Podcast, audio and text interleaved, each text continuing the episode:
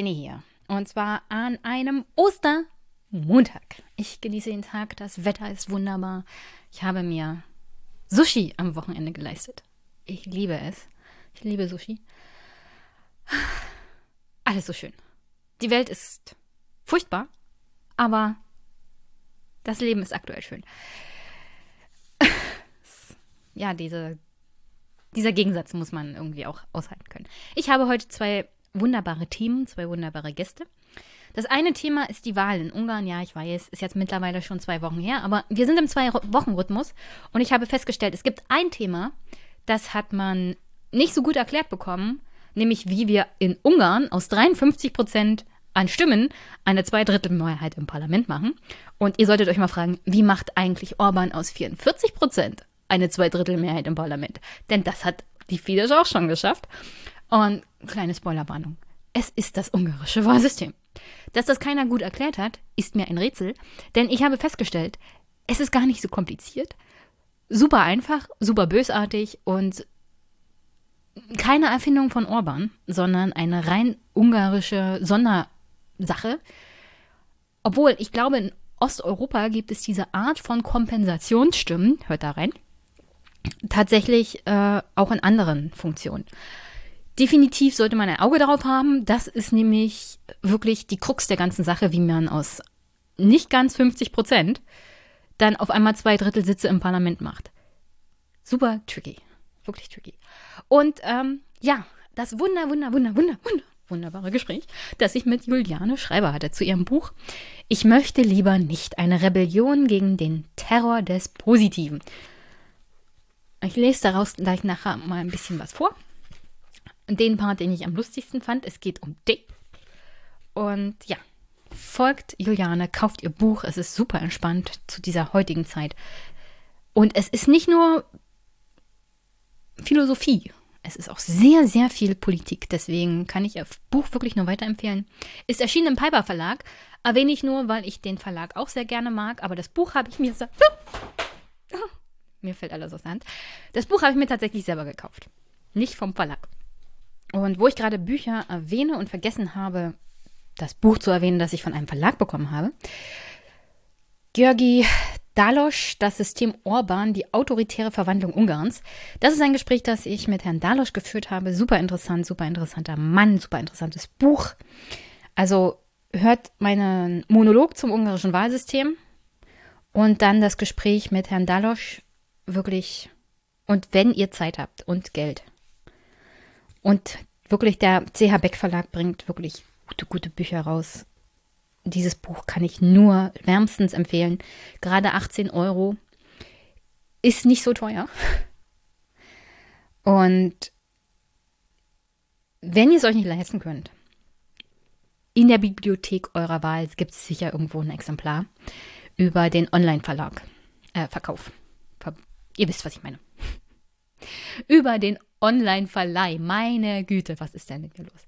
Es kommt davon, wenn man ein Wochenende hat. Alles ist irgendwie eingeschlafen. Äh, ja. Herr Dalosch hat übrigens auch andere Bücher geschrieben über Osteuropa, über Ungarn. Ich kann praktisch alle davon empfehlen. Es gibt einen guten Einblick in unsere Nachbarn, die wir so wenig verstehen. Über die wir wirklich so viel in der deutschen Presse hören, wenn mal wieder irgendeine Wahl nicht so gelaufen ist, wie wir uns das vorstellen aber die wir wirklich, wirklich wenig verstehen. Über die wir wirklich, wirklich wenig wissen. Und für die wir wenig Verständnis haben. Und das funktioniert nicht, wenn wir ein gemeinsames Europa wollen. Weil es gibt nicht nur Budapest und Prag und Warschau. Es gibt auch Länder da, also Land dazwischen. Und Menschen, die da wohnen. Die von der EU jahrelang am langen Arm verhungern lassen haben, die wir am langen Arm der EU haben verhungern lassen. So, sagen wir es mal so. Und ähm, was dazu geführt hat, dass sie wahrscheinlich von der EU trotz aller Begeisterung auch weiterhin in der breiten Bevölkerung dieser Länder eine nachhaltige Langzeitwirkung gebracht hat. Ja, also man wollte in die EU und dann hat es im Fall von Ungarn 14 Jahre gedauert. Und dann war man in einem Land, in einer Situation mit einer politischen Landschaft, ähm, in der die Demokratie nichts gebracht hat, in der die EU einem nichts gegeben hat, in der auf einmal jemand kam, der populistisch, nationalistisch, konservativ war und einem alles Mögliche versprochen hat und dann hat man auf einmal zwölf Jahre Orban. Auch das ist etwas, wofür man Verständnis haben muss, ja, wofür man auch ein Ohr und ein Auge haben muss, wenn man die Situation jemals verbessern will. Weil in Brüssel von oben herab 14 Jahre die Beitrittsverhandlungen zu machen und sich dann zu wundern, dass man auf einmal mit Orban aufwacht, aufwacht und verhandeln muss. Ja, auch da Verantwortliche gibt es an allen Ecken und Enden. Insofern kann ich meine heutige Folge nur empfehlen. Zuerst alles, was mit dem Thema Ungarn zu tun hat und dann mit guter Unterhaltung mit Juliane raus ins Rest Feiertags montags lang verlängertes Wochenende. Und ja, ich hoffe, euch gefällt's. Und wenn ihr diesen Podcast unterstützen wollt übrigens, weil, habe ja erwähnt, das Buch von Jana habe ich mir selber gekauft, guckt in die Show Notes, PayPal-Überweisung, Steady, Wunschliste. Alle Unterstützung ist gerne gesehen. Das Teilen, Kommentieren dieser Folge auch. Bitte gerne. Freue ich mich drüber. Das Interview mit Herrn Dalosch habe ich bei YouTube eingestellt. Bitte gerne auch liken, teilen, meinem Kanal folgen. Ich weiß, dass der Zwei-Wochen-Rhythmus und diese längeren Gespräche für YouTube jetzt nicht gerade das Format sind. Und in Zeiten von TikTok auch nicht gerade das, was angesagt ist. Aber ich mache mir die Arbeit und stelle es ein. Und ein Like reicht mir schon. Ja. Und das Teilen auch, weil mit jemandem wie Herrn Dalosch wirklich länger zu sprechen und äh, das ist auch etwas, wofür ich dem Beck Verlag nicht nur wegen den Büchern wirklich dankbar bin, sondern weil sie, weil sie mir wirklich die Arbeit abnehmen, mir die Kontakte mit den Autoren, Autorinnen zur Verfügung stellen und ich dann wirklich mit wirklich interessanten Menschen reden kann. Und das ist für diesen Podcast wirklich toll. Und das sind Menschen, vor allem wenn sie älter sind, mit einer unglaublichen Erfahrung, einem unglaublichen auch Blick auf Entwicklung, Geschichte, Gesellschaft, die man heutzutage gerade nicht von der Hand weisen sollte. Ja, das wollte ich bloß noch loswerden. Also unterstützt den Podcast auch, indem ihr ihn teilt, liked, unterstützt und Feedback gibt. Freue ich mich immer drüber. Und jetzt kommen wir mal zur Wahl und dem Wahlsystem, dem crazy Wahlsystem in Ungarn.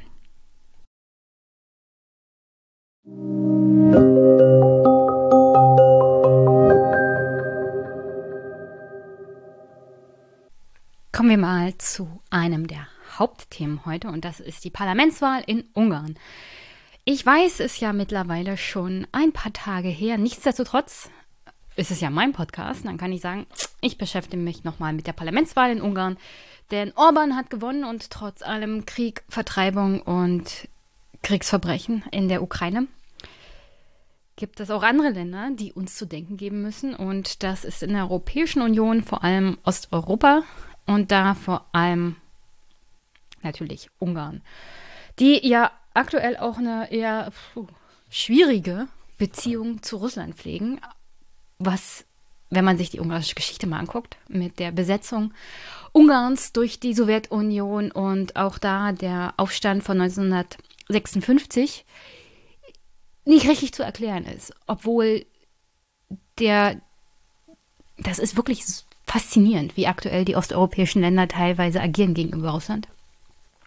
Wenn wir uns zum Beispiel das Baltikum angucken oder Polen, dann ist der historische Schock, der noch in allen Gliedern der polnischen Bevölkerung sitzt, was über drei Jahrhunderte unter anderem Kooperation Russland und Preußen und Österreich mit Polen gemacht haben, viel, viel tiefer sitzen geblieben als zum Beispiel alles, was während des Kalten Krieges die Russen in Ungarn getrieben haben. Ist sehr, sehr interessant. Aber das ist natürlich nur eine Ebene. Die andere Ebene ist die aktuelle wirtschaftliche Verbindung, die die Ungarn mit Russland haben. Ungefähr 75 Prozent aller Energie, die Ungarn bezieht, kommt unter anderem durch russisches Gas. Und das ist nicht gerade wenig, wenn man sich gleichzeitig anguckt, dass die Polen sagen, also wir sind noch abhängiger von Russland und wir würden sofort alles abstellen. Manchmal ist Politik, glaube ich, nicht wirklich rational. Das ist einer dieser Situationen. Politik ist überhaupt nicht mehr rational, das ist alles emotional. Was auch wirklich interessant zu beobachten ist, nur für Politik und das Ende von Kriegen und so Gewalt, ist Emotionalität ganz, ganz falsch. Das hat uns ja erst in diesen Krieg geführt. Ich glaube nicht, dass irgendwas Rationales für den Angriffskrieg in, in der Ukraine zuständig war, sondern absolut pure Emotion. Und auf dieser Ebene kann man keine internationale Politik betreiben oder Politik generell. Aber bevor ich mich jetzt ganz verplappere in meinem Monolog hier, Kommen wir zurück zu Ungarn. Warum eigentlich dieses Thema? Also seit einiger Zeit kriege ich wirklich die besten Bücher vom CH Beck Verlag. Ich liebe diesen Verlag. Ich glaube, ich habe es schon mehrmals erwähnt. Wunderbare Betreuung, wunderbare Bücher und eins der Bücher, die im Frühjahrskatalog waren, die mir sofort ins Auge gesprungen sind, war von Georgi Dalosch, Das System Orban, die autoritäre Verwandlung Ungarns. Ich habe mit Herrn Dalosch gesprochen, die Audioqualität war vielleicht nicht die beste. Ich würde empfehlen, euch Kopfhörer aufzusetzen und normale Geschwindigkeit anzuhören. Aber es ist wirklich ein unglaublich interessantes Gespräch, ein unglaublich interessanter Mann und ein wirklich gutes Buch. Für alles das, was Herr Dalosch in seinem Leben erlebt hat, und er ist jetzt schon etwas älter und hat einiges miterlebt, unter anderem in Ungarn und in Ostdeutschland und in der DDR und überhaupt. Ähm, ein sehr emotionsbefreites Buch. Sehr, also das ist nicht schlecht. Ganz im Gegenteil. Es ist, glaube ich, um sich dem Thema auch ja fair zu nähern. Also was ist in Ungarn eigentlich los? Ohne diese permanente Aufregung, also ohne diese Drang, die man unter anderem von der Twitter-Gesellschaft hat, sich sofort zu empören. Ist das ein wirklich angenehmes Buch? Emotionsbefreit? Und, also, wie soll ich das beschreiben? Vielleicht nicht emotionsbefreit. Man merkt schon, dass dem Autor das, das Thema wirklich wichtig ist. Es ist ja seine Heimat, über die er schreibt. Und ähm, er leidet, glaube ich, auch der, damit, ist auch völlig nachvollziehbar. Es geht hier auch um die Heimat der, seiner Familie, seiner Kinder, seiner Enkel. Aber er schreibt dieses Buch halt wirklich sehr nüchtern. Nüchtern ist, glaube ich, das, das richtige Wort. Und das macht es umso glaubwürdiger. Und ich glaube, das ist auch genau der Ton, wie man sich an solche Themen heutzutage herantrauen sollte. Nüchtern und faktenbasiert und aufgeschlossen und informativ. Wirklich informativ. Man lernt über die ungarische Gesellschaft unglaublich viel. Ich wusste gar nicht, zum Beispiel, dass es einen Skandal in Ungarn gab, der mit so einer Art äh, Zigarettenbuden zu tun hatte. Ja, es ist wirklich ein völlig neues Konzept, das sich da auftat wie man der ungarischen Bevölkerung praktisch also einen Bären aufgebunden hat und sie ausgenommen hat wie eine Weihnachtsgans über Zigarettenbuden. Und das ist. Wir wissen eigentlich viel zu wenig über Ungarn, ja? An der Stelle bloß mal so gesagt. Und deswegen, lest das Buch von Herrn Dalosch, das System Ungarn. Ähm, hört euch das Gespräch gleich noch an. Zu der Wahl in Ungarn komme ich gleich. Äh, ich kündige auch sein Buch nochmal ordentlich an. Aber es ist wirklich, es hat mir wirklich sehr gut gefallen. Das Gespräch und das Buch. Ich sage, glaube ich, fast bei jedem Buch, es hat mir gefallen. Ähm, aber es hat auch jedes Buch so seinen, seinen eigenen Charakter und seine eigenen wissenswerten Informationen. Ja, es gibt wenig Bücher, die mir nicht gefallen. Meistens sind es Bücher von Politikern, wo vorne das eigene Bild drauf ist. Grüße an Mick. Er weiß, was ich meine. Aber ja, Bücher, wo Autoren sich nicht selber mit Bild vorne drauf verewigen, geben mir eigentlich in der Regel sehr, sehr viel. Und ähm, das Buch von Herrn Dalosch gehört definitiv dazu. So, aber jetzt wirklich die Parlamentswahlen in Ungarn. Also am 3. April waren die Parlamentswahlen in Ungarn. Und dabei erreichte die Fidesz-Partei von Viktor Orban 53 Prozent der Stimmen und damit eine deutliche Mehrheit. Sie haben nochmal zugelegt um circa 4,9 Prozent. Eine Oppositionsvolksfront von Jobbik bis zu Ökopartei, äh, bestehend aus sechs Parteien, hat ungefähr 34,2 Prozent geholt und hat damit tatsächlich fast 13 Prozent verloren. Also die Opposition in einer richtig breiten Verbrüderung hat nochmal verloren. Äh, woran das liegt? Verschiedene Gründe. Eins, eine Erklärung dafür, definitiv auch eine Erklärung, warum wir aus auf einmal 53 Prozent dann zwei Drittel im Parlament machen. Und zwar das richtig crazy Wahlrecht in Ungarn. Aber dazu gleich nochmal detailliert, weil ich finde, das hat wirklich kaum jemand in Deutschland ordentlich erklärt, wie es sein kann, dass wir aus teilweise in der Vergangenheit hat die Fidesz ja schon 44 Prozent geholt und daraus zwei Drittel Mehrheit im Parlament gemacht. Und jetzt aus 53 Prozent eine Zweidrittelmehrheit im Parlament. Also das ungarische Wahlrecht ist verrückt. Verrückt, bösartig, undemokratisch und äh, nicht nachvollziehbar. Aber grundsätzlich, so wie es aktuell ist, war es auch vorher. Also gleich, gleich im Detail. Es ist jedenfalls total crazy. Warum also die, dieses Oppositionsbündnis verloren hat? Einerseits das crazy Wahlgesetz, andererseits ähm, es reicht nicht, sechs Parteien aufzustellen, von ganz rechts, und ich meine sogar rechts von der AfD, bis links, mit dem Motto, wir sind nicht Orban. Und sonst nichts. Ja. Keinerlei Inhalte. Nur, wir sind nicht Orban. Und dann hauptsächlich natürlich eine Basis in den Städten. Und die Fidesz ist eine Landpartei wirklich ganz, ganz fest den ländlichen Raum in ihrer Hand. Das hat verschiedene Gründe, unter anderem mit den vorhin erwähnten äh, Raucherbuden hat das zu tun. Ähm, wirklich, Dalosch in seinem Buch zitiert er einen ehemaligen Politiker aus Ungarn und Sozialwissenschaftler, der nennt Ungarn keine Autokratie oder Diktatur, sondern einen Mafiastaat. Und der durchzieht wirklich die ganze Gesellschaft. Und entsprechend hat Fidesz im Gegensatz zu vielen anderen äh, osteuropäischen Staaten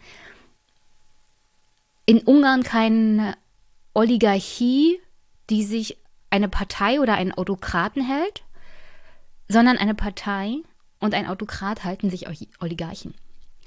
Und das ist wirklich das Besondere an Ungarn. Dass sich eine Partei die Macht gesichert hat, nicht alleine, weil sie Unterstützung von Oligarchen hatte, sondern weil sie sich die Oligarchen herangezogen hat. Und die unterstützen die Fidesz entsprechend durch ihre Unternehmen auch vor Ort. Entsprechend natürlich auch über die Medien, keine Frage. Aber diese Durchsetzung, sagen wir es mal so, wirklich bis in, den, in die kleinste Ecke im ländlichen Raum, das kann die Opposition absolut nicht leisten. Und dazu war sie auch nicht in der Lage. Ja? Und wenn wir ein Land wie Ungarn haben mit wenigen urbanen Zentren, hauptsächlich ist da Budapest und sonst nicht viel, dann brauchst du den ländlichen Raum und die Stimmen. Und die sind nun mal an Fidesz verloren und ich glaube mal eine ganze Weile noch. Vielleicht bis Orban tot umfällt und sich die Situation völlig verändert, kann sein. Aber von heute auf morgen wird die Fidesz da sicherlich nicht die Hochbogen ihrer Macht verlieren. Dazu sind sie zu fest im Sattel, vor allem im ländlichen Raum. Und deswegen hat die Opposition da auch null Chance. Vor allem nicht, wenn du einfach nur sagst, wir sind nicht Orban. Und das war's. Und natürlich hat Orban, es kam ein bisschen kritisch rüber in der Berichterstattung unter anderem englischer Medien, auch als deutscher Medien, also Süddeutsche, New York Times konnte man das sehr gut lesen. Da kam so ein kleiner Unterton raus von wegen Orban verteilt Wahlkampfgeschenke.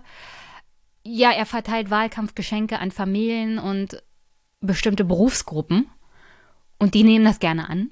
Und da kam so unterschwellig die Kritik, ja, aber der Haushalt. Und die EU wird da kein Geld geben. Ja, dann wird Orban sagen, die EU gibt uns kein Geld. Und da hat er einen Feind im Äußeren gefunden, gegen den er und Ungarn sich halt zur Wehr setzen müssen. Hilft niemandem. Und um ehrlich zu sein, wenn Orban Geschenke an Familien und bestimmte Berufsgruppen verteilt, ja, warum machen das nicht andere auch? Hm? Es ist. Äh, das ist keine Kritik. Ja. Und das Budget gibt das ja nicht her. Ja, wir haben gerade eine Corona-Krise. Wir haben gerade Krieg. Die Preise gehen durch die Decke. Unter anderem in Ungarn ist das so, dass die Regierung Orban da mit Lebensmittelhöchstpreisen sozusagen rangegangen ist, beziehungsweise Lebensmittelpreisrichtlinien eingeführt hat, die darüber nicht hinausgehen dürfen. Ähm, ja, den, was genau ist daran falsch? Abgesehen davon, dass wir alle Ungarn unter Orban nicht mögen, gehe ich davon aus, dass es den einen oder anderen in Deutschland gibt, der das definitiv befürworten würde, wenn die Inflation einem davon galoppiert. Und wir eine Regierung haben, die maximal drei Euro mehr für Lebensmittel in den Hartz-IV-Satz schreibt und die Berechnung der Hartz-IV-Sätze nicht umändern will. Also ja, vielleicht ist das Äpfel mit Birnen vergleichen, kann gut sein. Nichtsdestotrotz, diese Regierung tut was für ihre Bevölkerung und man kann ihr vorwerfen, das sind alles Wahlkampfgeschenke. Ja, ist, ist so. Ist nicht verboten. Und so wirst du aber Orban auch nicht Herr werden, wenn du das kritisierst. Dass er das tut, was die Leute von ihm wollen. Und zwar dafür sorgen, dass die Lebenshaltungskosten nicht so hoch sind, dass er was tut gegen die Inflation, dass er was tut für die einfache Bevölkerung. Dafür ist Politik nun mal in den Augen der meisten Bürgerinnen und Bürger da. Und wenn die Demokratie das nicht leistet, dann wachst du halt irgendwann in einem System Orban auf. Das will keiner. Deswegen, wo bleiben die Wahlkampfgeschenke in Deutschland? Nur so zur Info. Apropos Info, ähm, witzige Sache. In Ungarn war nicht nur Parlamentswahl, sondern es wurden gleichzeitig Referenten abgehalten. Und ich will die nicht vorenthalten, weil die echt lustig sind. Und zwar waren folgende vier Fragen als Referenden mit auf dem Wahlzettel. Sind Sie dafür, dass Kinder in öffentlichen Schulen ohne elterliche Zustimmung an einem Unterricht über sexuelle Orientierung teilnehmen? Sind Sie dafür, dass Kinder Informationen über geschlechtsangleichende Behandlung gegeben werden? Sind Sie dafür, dass Medieninhalte sexueller Natur, die sich auf die Entwicklung von Kindern auswirkt, Ihnen ohne Einschränkung präsentiert werden dürfen? Sind Sie dafür, dass Medieninhalte, die Geschlechtsumwandlung darstellen, Kindern gezeigt werden? Alle diese Referenten scheiterten übrigens an der Zahl der zu viel ungültig abgegebenen Stimmen an der Art der Fragen kann, können wir ungefähr nachvollziehen, welchen Sinn diese Fragen haben und welchen Unsinn diese Fragen haben. Das ist so die Art von Referenten, die 2022 in Ungarn abgehalten wurden. Schwer unterhaltsam und schwer kulturkampfmäßig. Kommen wir mal zu der grundsätzlichen Frage, wann haben wir eigentlich Ungarn verloren? Äh, ich glaube, zwei wichtige Daten. 2006 eine Lügenrede, über die wir wahrscheinlich hier nochmal reden müssen. Es ist eins dieser einschneidenden politischen Ereignisse, die wirklich eine ganze Parteienlandschaft und ein ganzes politisches System, wie hier im Fall von Ungarn, über den Haufen geworfen hat, eine etablierte Partei in Grund und Boden ruiniert hat und den Aufstieg der Fidesz ermöglicht hat. Das war 2006. 2010, nächstes einschneidendes Erlebnis gewinnt die Fidesz eine Zweidrittelmehrheit, noch nach altem Wahlrecht, und fängt an, den Staat umzukrempeln. Und das allererste, was sie tun, bevor sie irgendetwas anderes machen, ist eine Parlamentsreform und Wahlrechtsreform. Das ist das allererste. Was hatte das zum Inhalt? Ähm, das hatte vor allem zum Inhalt, dass 2011 wirklich dieses dritte einschneidende Ergebnis kommt. ein neues Wahlgesetz, das das Parlament völlig umkrempelt und dazu führt, dass wir aus 44 Prozent für die Fidesz bei dem Wahltag auf einmal zwei Drittel Parlamentssitze haben. Oder wie in 2022 aus 53 Prozent im Wahlkampf dann auf einmal zwei Drittel im Parlament wären. Wie gesagt, einiges davon ist schon vorher im ungarischen Wahlsystem so drin gewesen. Einige dieser Elemente kennen wir in Deutschland überhaupt nicht. Im ungarischen Wahlrecht war das schon so vorhanden. Grundsätzliches Problem wie bei vielen Dingen. Ähm, Ungarns Demokratie war uh, angeknackst. Ja, also kurz gesagt, diese Rede 2006, diese Lügenrede, das ungarische politische System hatte einige Probleme. Ähm, diese Wahlrechtsreform wurde unter anderem von dem Verfassungsgericht noch vor der Reform, die dann unter anderem natürlich durch die verfassungsändernden Gesetze der Orban-Regierung kam, also bevor das alles war, bevor das Verfassungsgericht in Ungarn umgekrempelt wurde, hatte das ungarische Verfassungsgericht schon mehrmals angemahnt, dass das Wahlgesetz in Ungarn nicht ordentlich umgesetzt wird und dass es reformbedürftig war. Was die Fidesz jetzt wirklich, also das hat der Fidesz nun mal in die Hände gespielt. Ja, diese Schlamperei der Vorgänger hat der Fidesz wirklich viel, viel in die Hände gespielt. Und das ist halt das Problem. Wenn eine Demokratie nicht für die Mehrheit funktioniert und die Mehrheit sich fragt, warum überhaupt Demokratie, dann haben wir irgendwann eine Situation, in der die Fidesz zwei Drittel holt und das ganze System umkrempelt mit einer verfassungsändernden Mehrheit im Parlament. Und das ist gesetzeskonform und das ist vor allem verfassungskonform, was die gemacht haben. Dass es zu einer illiberalen Autokratie führt, ist natürlich blöd und nicht gerade wünschenswert. Aber der Kern des Problems ist definitiv, wie diejenigen, die die Macht in der Hand hatten und die Verantwortung für die Demokratie absolut geschlampt hatten und durch Korruption oder Faulheit oder warum auch immer ihrer Verantwortung für die Demokratie und die Bevölkerung nicht gerecht geworden sind.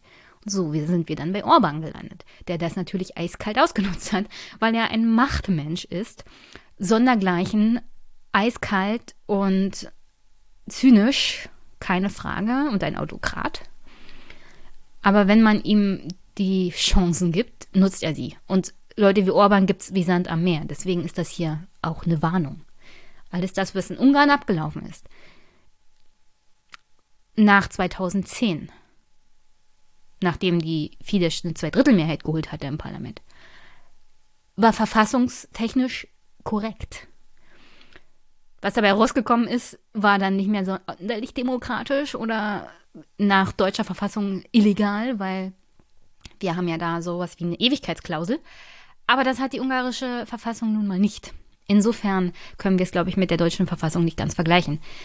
Aber ja, ist der, der Kern des Problems ist wirklich, dass die Leute, die Verantwortung getragen haben, ihrer Verantwortung nicht gerecht geworden sind. Was dazu führte, dass die Fidesz-Mehrheit tiefgreifende Gesetzesänderungen beschloss. Unter anderem demokratische Institutionen wurden geschwächt, Grundrechte, Medienfreiheit sowie Gewaltenteilung eingeschränkt. 2011, nur ein Jahr nach der Regierungsübernahme, wurde eine neue Verfassung verabschiedet, die die Kompetenzen des Verfassungsgerichtes einschränkte.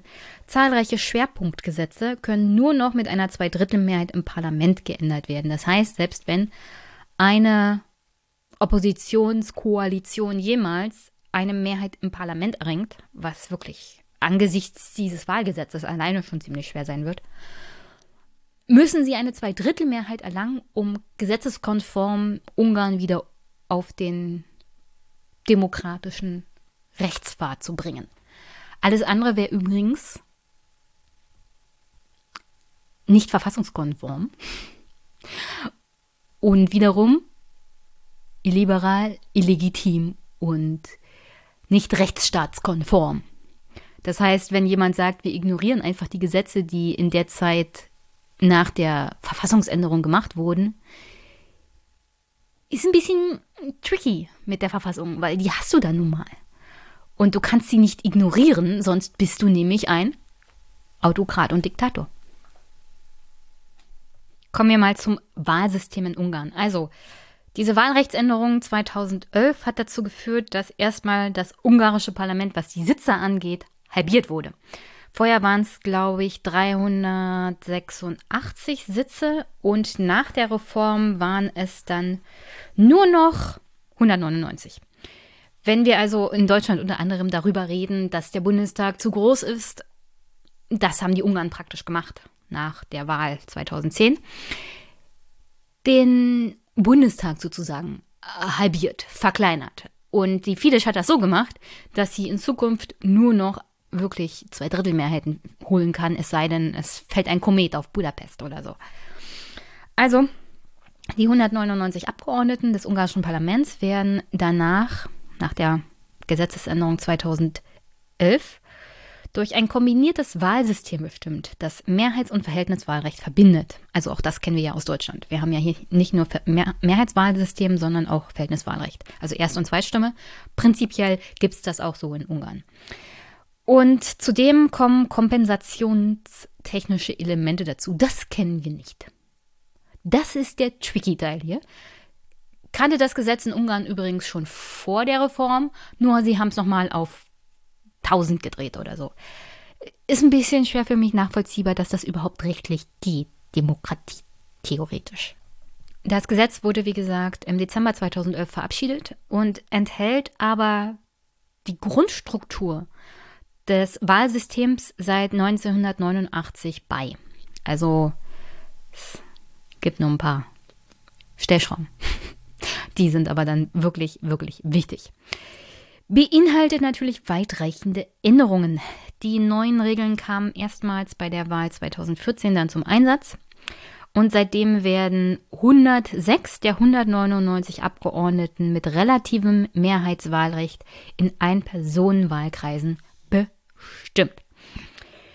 Zuvor waren es 176 von 386. Das heißt, vor der Reform waren weniger Direktmandate im Parlament vertreten, als über Listen ins Parlament eingezogen sind. Nach der Reform gibt es jetzt mehr Abgeordnete, die über Direktwahlkreise ins Parlament einziehen. Und wenn wir 106 insgesamt haben, Wahlkreise, Direktwahlkreise, dann ist das schon eine ziemlich große Mehrheit. Und nur mal so zur Info, 2022 hat die Fidesz von diesen 106 Wahlkreisen, die direkt gewählt werden, ganze 88 geholt. Das ist schon mal ein ziemlich großer Brocken von diesen 199, die du überhaupt erreichen musst. Und um eine Zweidrittelmehrheit zu bekommen, bist du mit 88 gar nicht so weit weg. Nur mal so, die vereinte Opposition aus diesem Sechser-Parteienbündnis hat ganze 18 Direktwahlkreise geholt. 18. Man, man muss kein großer Mathematiker sein, um sich vorzustellen, dass bei diesem Mehrheitsprinzip, ja, es nicht schwer ist, die Zweidrittelmehrheit im Parlament zu holen mit dem, sagen wir mal, Shenanigans, die das ungarische Wahlsystem dann noch über die Liste bereithält. Denn der Rest der Abgeordneten, die dann noch ins Parlament einziehen, sind tatsächlich im Verhältniswahlrecht über die Zweitstimme, über die Landeslisten. Und da wir schon 88 Direktmandate haben, muss die Fidesz gar nicht so viele Stimmen noch holen, um die letzten paar 40 Stimmen zu holen, um da eine Zweidrittelmehrheit im Parlament zu stellen. Weil, wie gesagt, sind ja nur 199. 88 hast du schon. Und nochmal, um das genau zu sagen. Um eine Zweidrittelmehrheit in diesem Parlament in Ungarn zu bekommen, brauchst du 132 Sitze. Die Fidesz hat auf Anhieb 88 geholt. fehlen noch 44 Sitze, die über die Liste einziehen müssen. Mit einem Ergebnis von 53 Prozent. Ja, da muss man wirklich kein großer Mathematiker sein, um sich vorzustellen, dass das nicht weit weg ist. Und dass man mit 18 Direktwahlkreisen ziemlich weit entfernt ist von überhaupt irgendeiner Mehrheit im Parlament, muss man sich als Opposition, glaube ich, auch nicht schönreden. Übrigens, eine ganz wichtige Änderung in diesem Wahlsystem in Ungarn war folgendes. Die Direktwahlkreise wurden nicht in einem Wahlgang gewählt vor 2011, sondern es war, gab Stichwahlen. Das heißt, wenn man im ersten Wahlgang nicht die absolute Mehrheit holte von 50 Prozent plus eins, gab es eine Stichwahl von circa drei Kandidaten. Also die bestplatzierten drei traten dann zur Stichwahl an. Und es gab dann unter anderem so eine Art Kuhhandel der Kandidaten untereinander, ähm, wer nicht antritt, damit der Kollege die besseren Chancen hatte gegen den anderen Kollegen.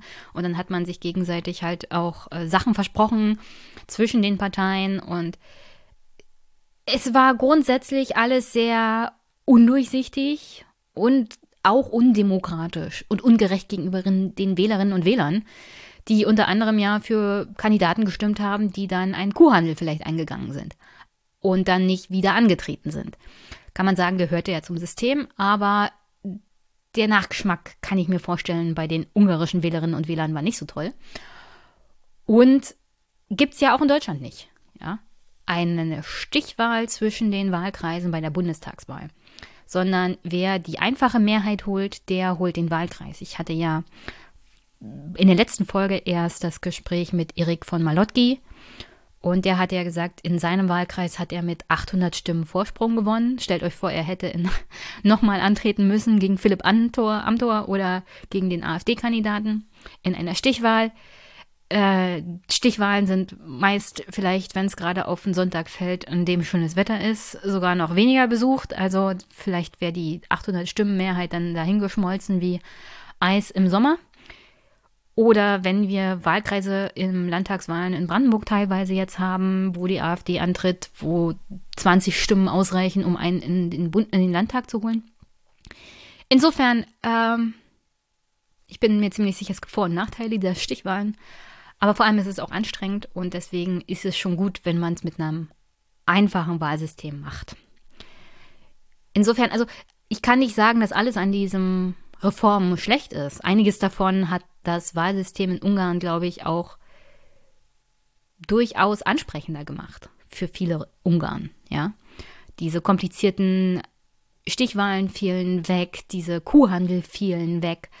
Ich kann mir vorstellen, dass das sehr beliebt war. Der große aufgeblasene Bundestag sozusagen wurde verkleinert. Das ist ja auch etwas, was man in Deutschland gerne will.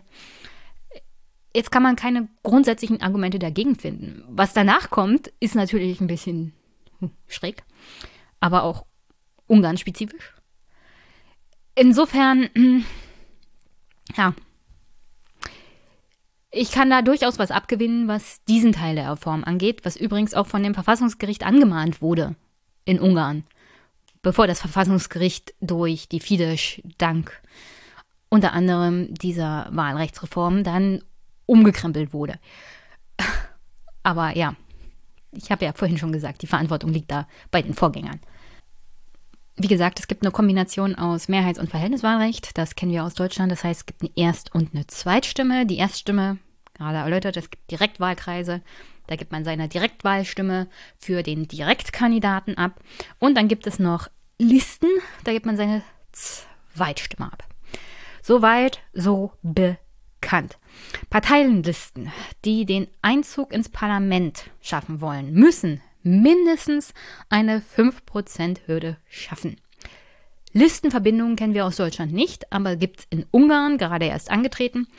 Für Listenverbindungen gibt es extra Prozenthürden. Das fand ich interessant, wusste ich noch nicht, dass es sowas gibt. Und zwar in Ungarn heißt das, wenn du als eine Partei antrittst, heißt wie gesagt, die 5%-Hürde. Listenverbindungen von mindestens zwei Parteien müssen 10% schaffen und Listenverbindungen von drei oder mehr Parteien müssen 15% der Stimmen erreichen, um überhaupt ins Parlament einzuziehen. Das heißt, interessante Sache, Listenverbindungen haben ihre eigenen Prozenthürden, um ins Parlament zu kommen. Das war mir noch nicht bekannt, aber ich lerne auch immer gerne was Neues dazu. So, und jetzt kommen wir zu dem tricky Teil, den wir aus Deutschland so jedenfalls ist mir nicht bekannt, dass es sowas gibt. Es gibt Kompensationsstimmen für Gewinner und Verlierer. Das ist wichtig bei der Verteilung der Listenplätze im Parlament. Und ich versuche das jetzt zu erklären. Ist hoffentlich kommt das an. Also, bei der Verteilung der Listenmandate werden nicht nur auf die Parteilisten abgegebene Stimmen berücksichtigt, sondern auch sogenannte Bruchstimmen, die eine kompensatorische Funktion haben und dafür sorgen sollen, dass möglichst wenige der in den Ein-Personen-Wahlkreisen abgegebenen Erststimmen unberücksichtigt bleiben.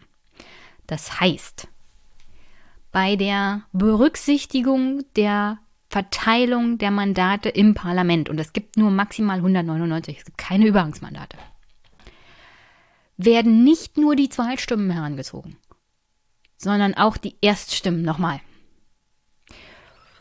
Und jetzt gucken wir mal kurz auf das Wahlergebnis der Fidesz der letzten zwölf Jahre.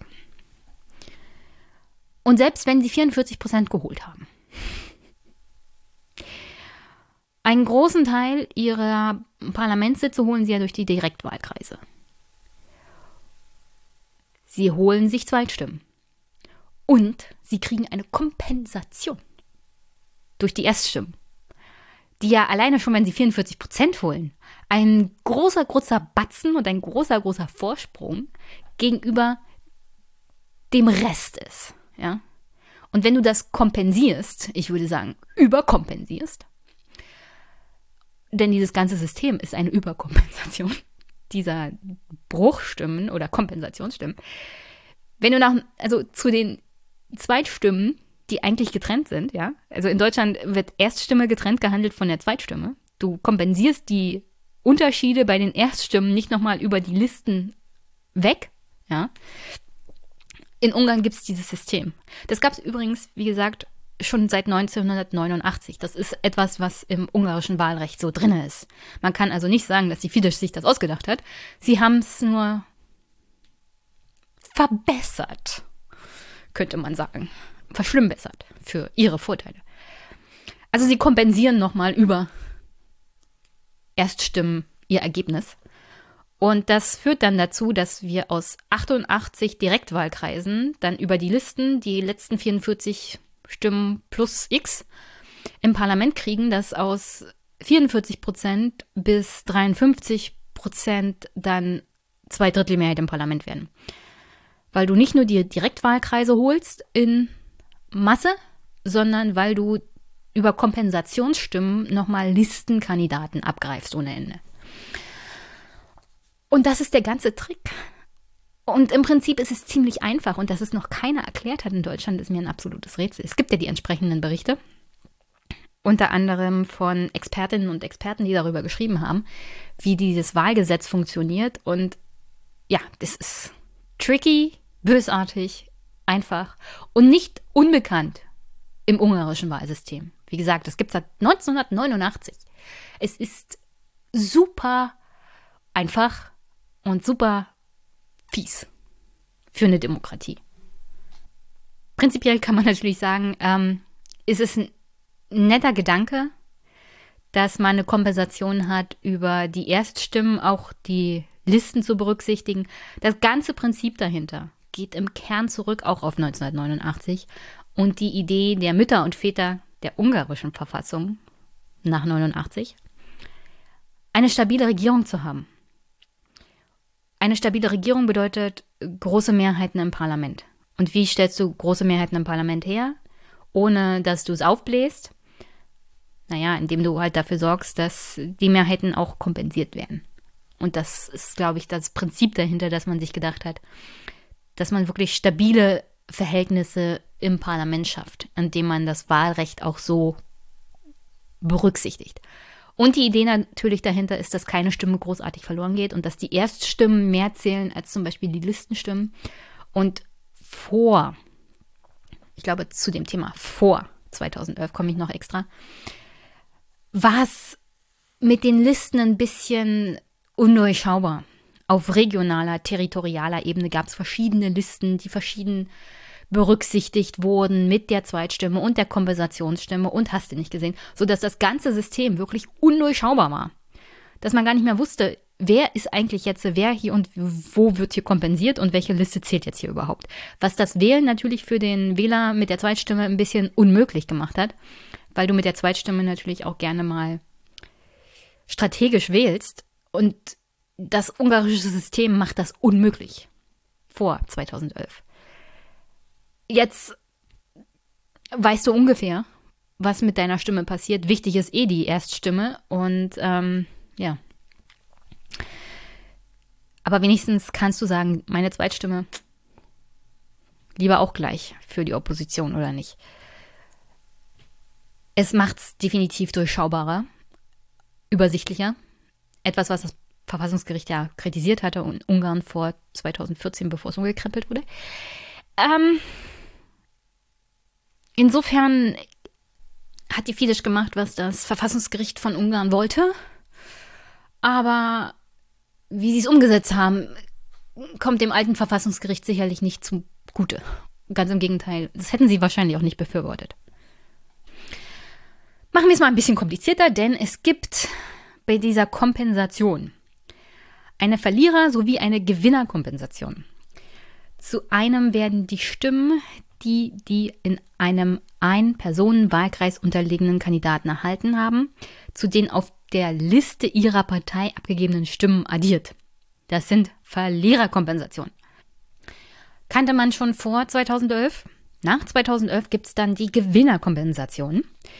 Und das führt dazu, dass für alle Stimmen der erfolgreichen Kandidaten, die für den Mandatsgewinn nicht notwendig gewesen wären, Stimmen für die Partei auf den Listen addiert werden. Also, du hast gewonnen. Super. Und du kriegst nochmal ein Losticket obendrauf.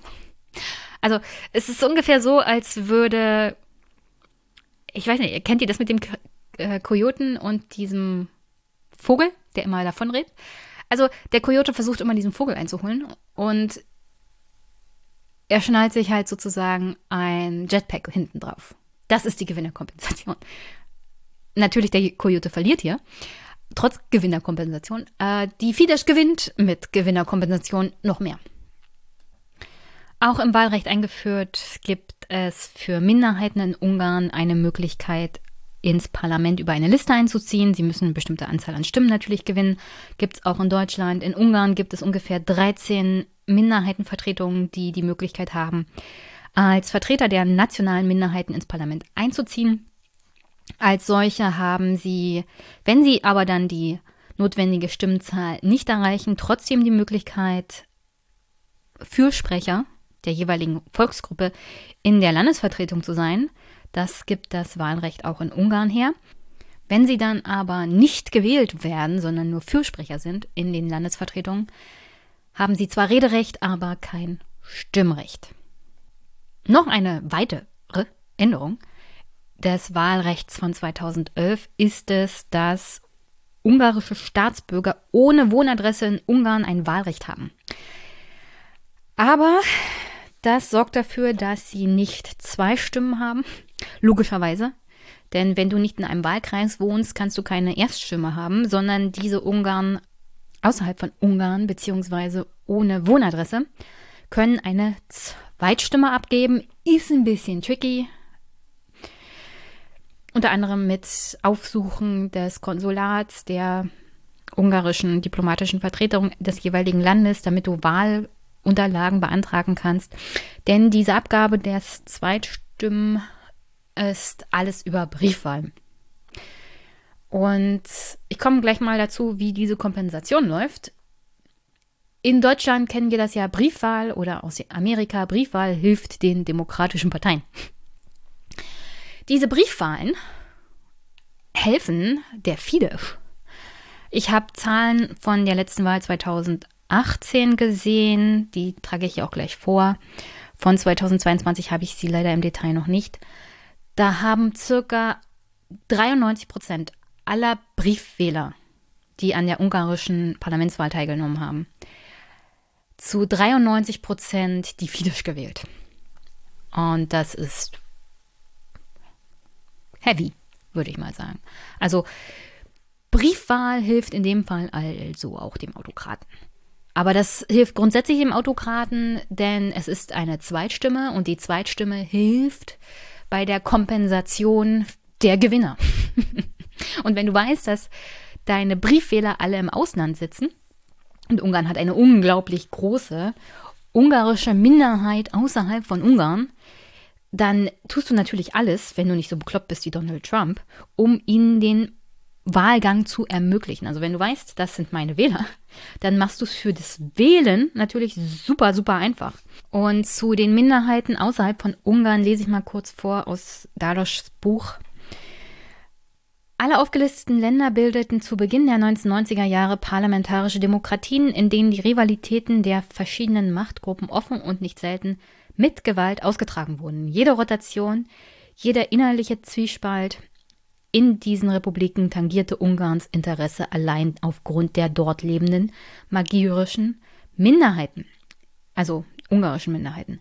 In Rumänien sind es 1,5 Millionen, in der Slowakei 500.000, in der Ukraine 150.000, in Serbien 300.000, in Kroatien 16.000 und in Slowenien 15.000.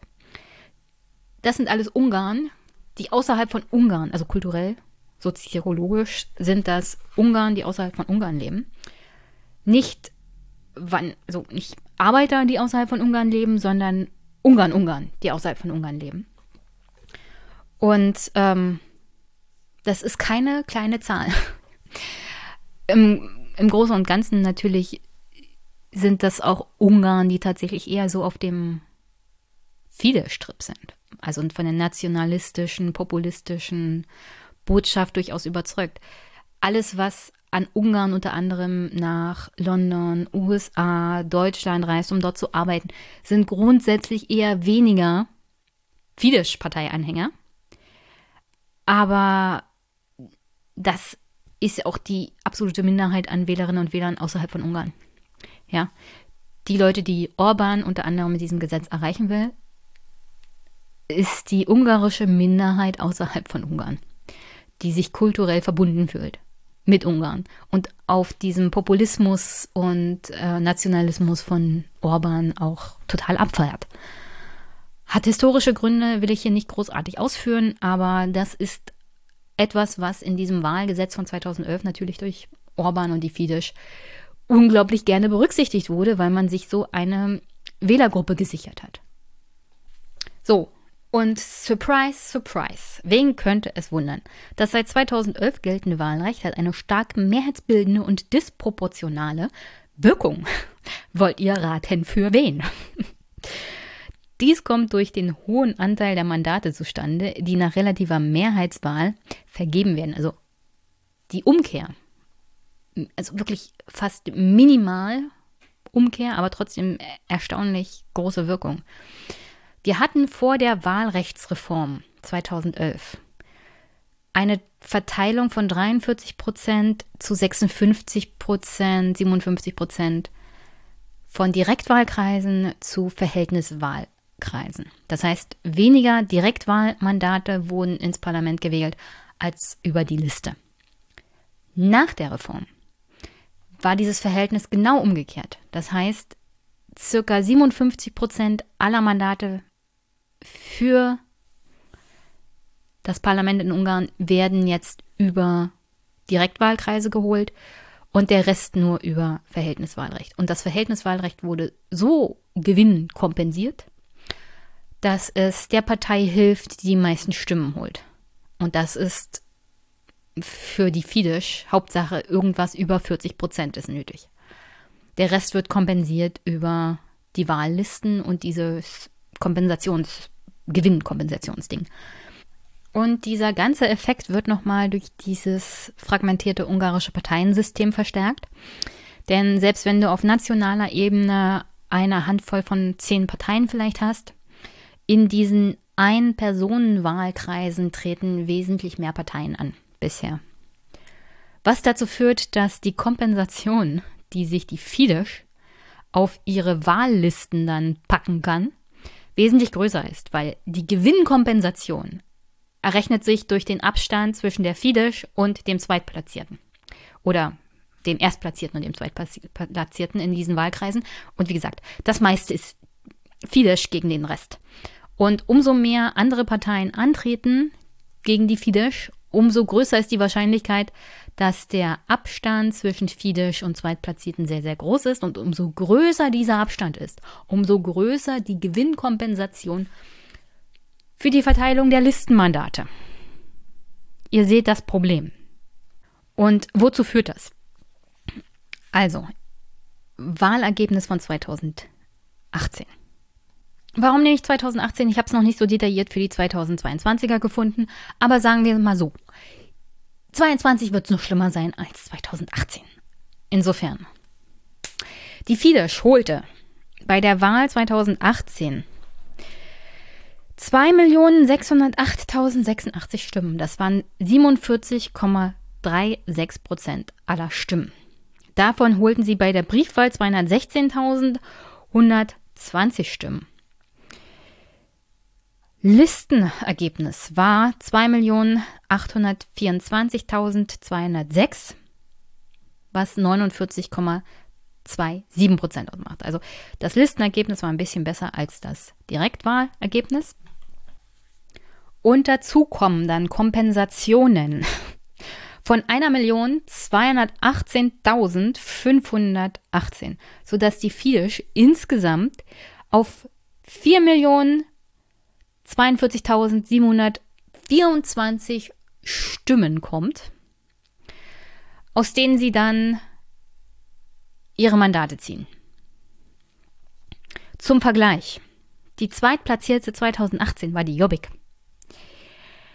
Die holte circa eine Million Stimmen in den Erstwahlergebnissen, was 19,8 Prozent waren. Briefwahl 2053. Listenergebnis bei der Jobbik auch so 1.092.669, auch 19,6 Prozent. Und die Jobbik erhielt 2018 mehr Kompensation als die Fidesz, was insgesamt 1.258.000 300 Kompensationsstimmen ausmacht. Insgesamt kommt Jobbik dann aber nur auf 2.350.969 Stimmen. Ja? Also breiter, breiter Abstand von fast 2 Millionen Stimmen. Und 1.200.000 davon sind alleine eine Kompensation. Also wirklich, die Fidesz hat schon gewonnen. Da ziehen sich die anderen noch die Laufschuhe an. Die rennen hier davon. Und zwar nur durch die Gewinnerkompensation. Also wirklich nochmal Stimmen obendrauf gepackt. Von irgend, also diese Stimmen existieren ja. Das ist ja das Tricky dabei. Äh, äh, man kann ja nicht sagen, dass es illegal ist oder so. Das ungarische Wahlsystem gibt das ja her.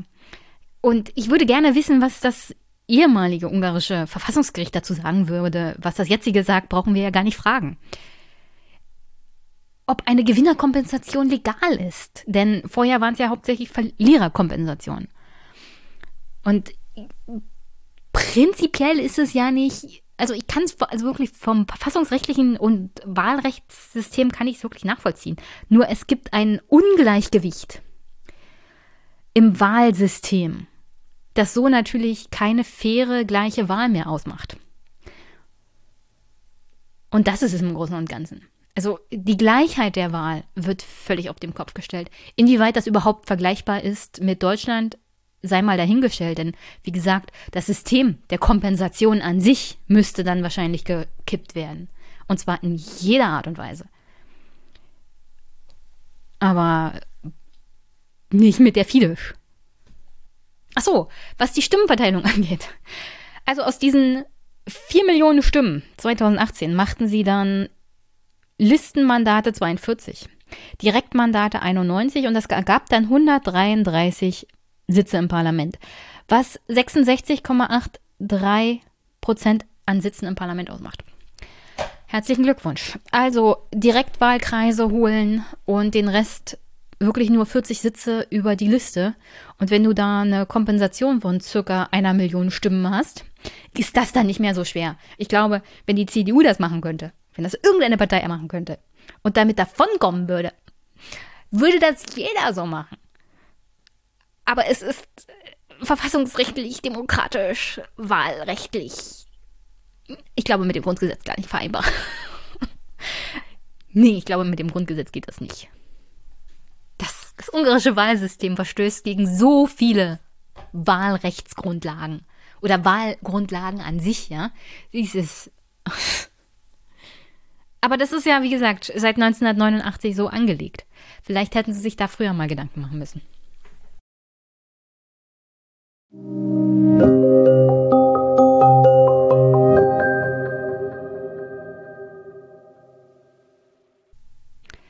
Und wenn wir mal das System Orban uns angucken, nicht nur das Buch, sondern auch das Systemsystem, dann ist das nicht möglich, ohne sich den Menschen Viktor Orban anzugucken. Und da mal eine wirklich informative Biografie zu lesen, wäre super interessant.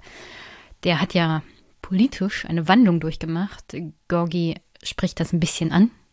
Er hat ihn wohl schon 1989 kennengelernt als einen liberalen, jungen, aufstrebenden, engagierten Politiker, ein Vertreter seiner Generation.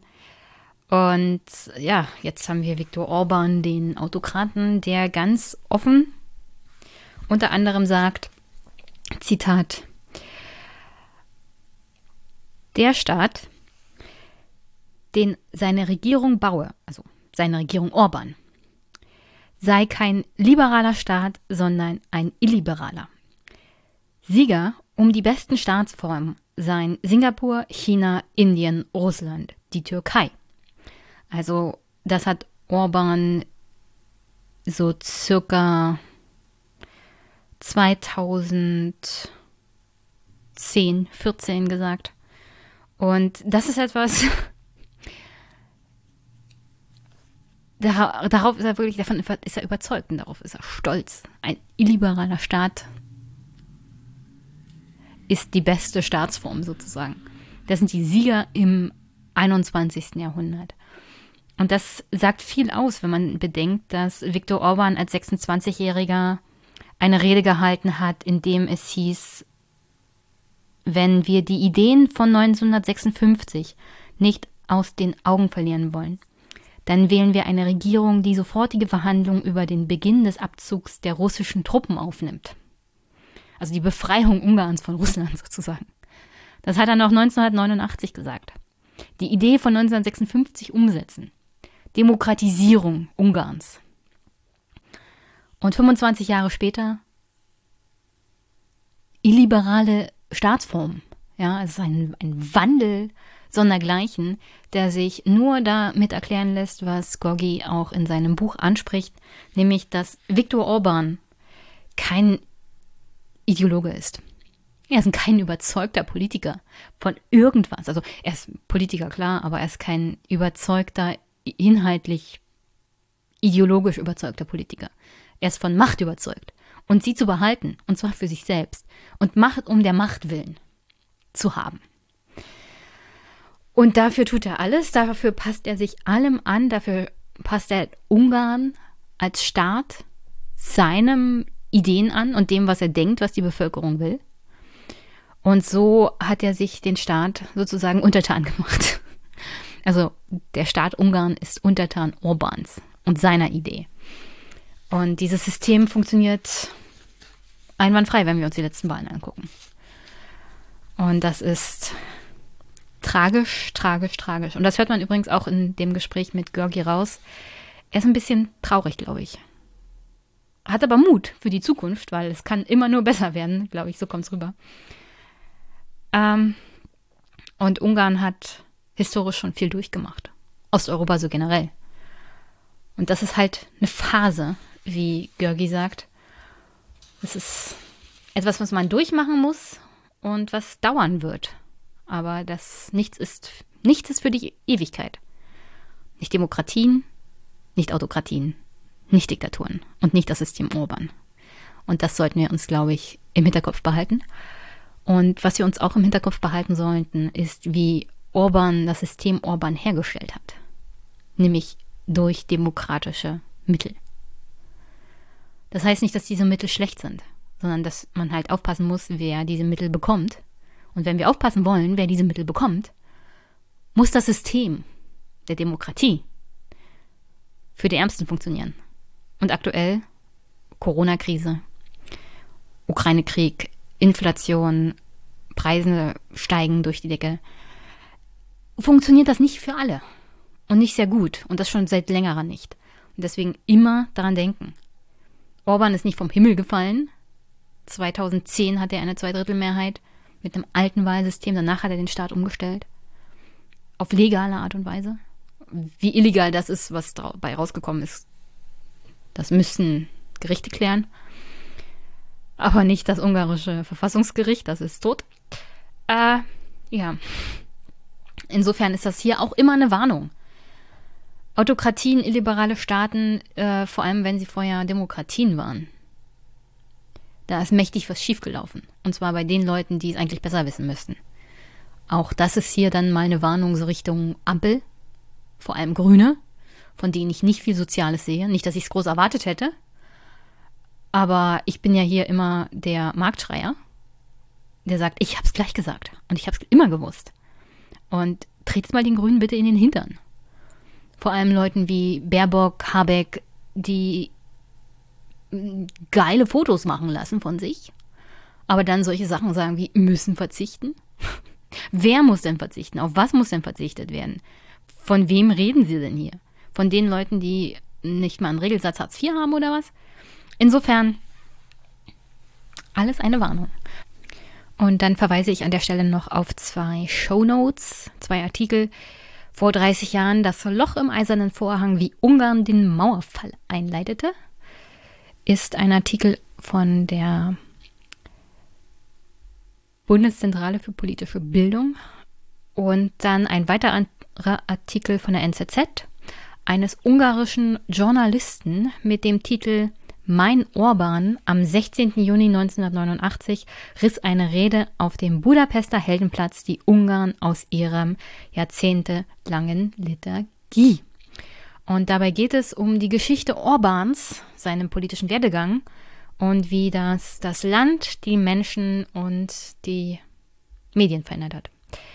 Und das ist eine sehr, sehr persönliche Geschichte auch dieses Autors, deswegen kann ich es nur weiterempfehlen. Also gucken die Shownotes. Und an dieser Stelle wünsche ich euch jetzt viel Spaß mit Georgi Dalosch, dem System Orban und mir. Guten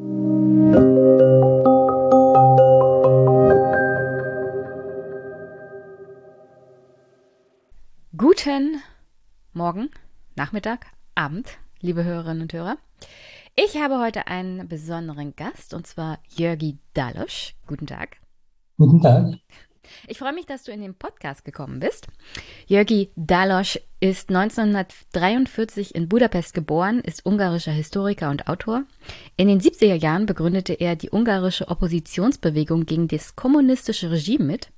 Dalosch ist Autor zahlreicher Bücher, insbesondere über die Geschichte und Politik seines Heimatlandes. 2010 erhielt er der, erhielt der Forscher das Leipziger den Leipziger Buchpreis zur europäischen Verständigung. Sein neuestes Buch, Das System Orban, die autoritäre Verwandlung Ungarns, erschien im CH Beck Verlag vor wenigen Tagen und darüber wollen wir unter anderem heute reden. Habe ich noch was vergessen? Gibt es noch irgendwas, was du den Hörerinnen und Hörern über dich erzählen willst? Ja, also ich bin jetzt äh, mit meinem Buch, äh, ich würde sagen, in eine Falle getappt, weil was ich natürlich noch nicht schreiben konnte, das war die, das Ergebnis der Parlamentswahlen vom äh, vorgestern. Aber ich habe auch nie die Rolle äh, eines Propheten für mich beansprucht. Ich analysiere das, was gibt. Und offenbar ist es so, dass was damals gab, als ich an dem Buch schrieb, gibt, gibt auch noch heute oder gibt auch noch heute. Wir leben nach wie vor in dem System Urban. Dann greifen wir mal ein bisschen vor, bevor wir zu deinem Buch kommen. Das Wahlergebnis, wie schätzt du das ein? Hat Orban jetzt eigentlich eine Zweidrittelmehrheit im Parlament wieder? Er hat, ja, er hat diese Zweidrittelmehrheit. Interessant ist dabei, dass rein rechnerisch, und das haben auch die Meinungsforscher so gesagt, eine 50-50-Situation entstand.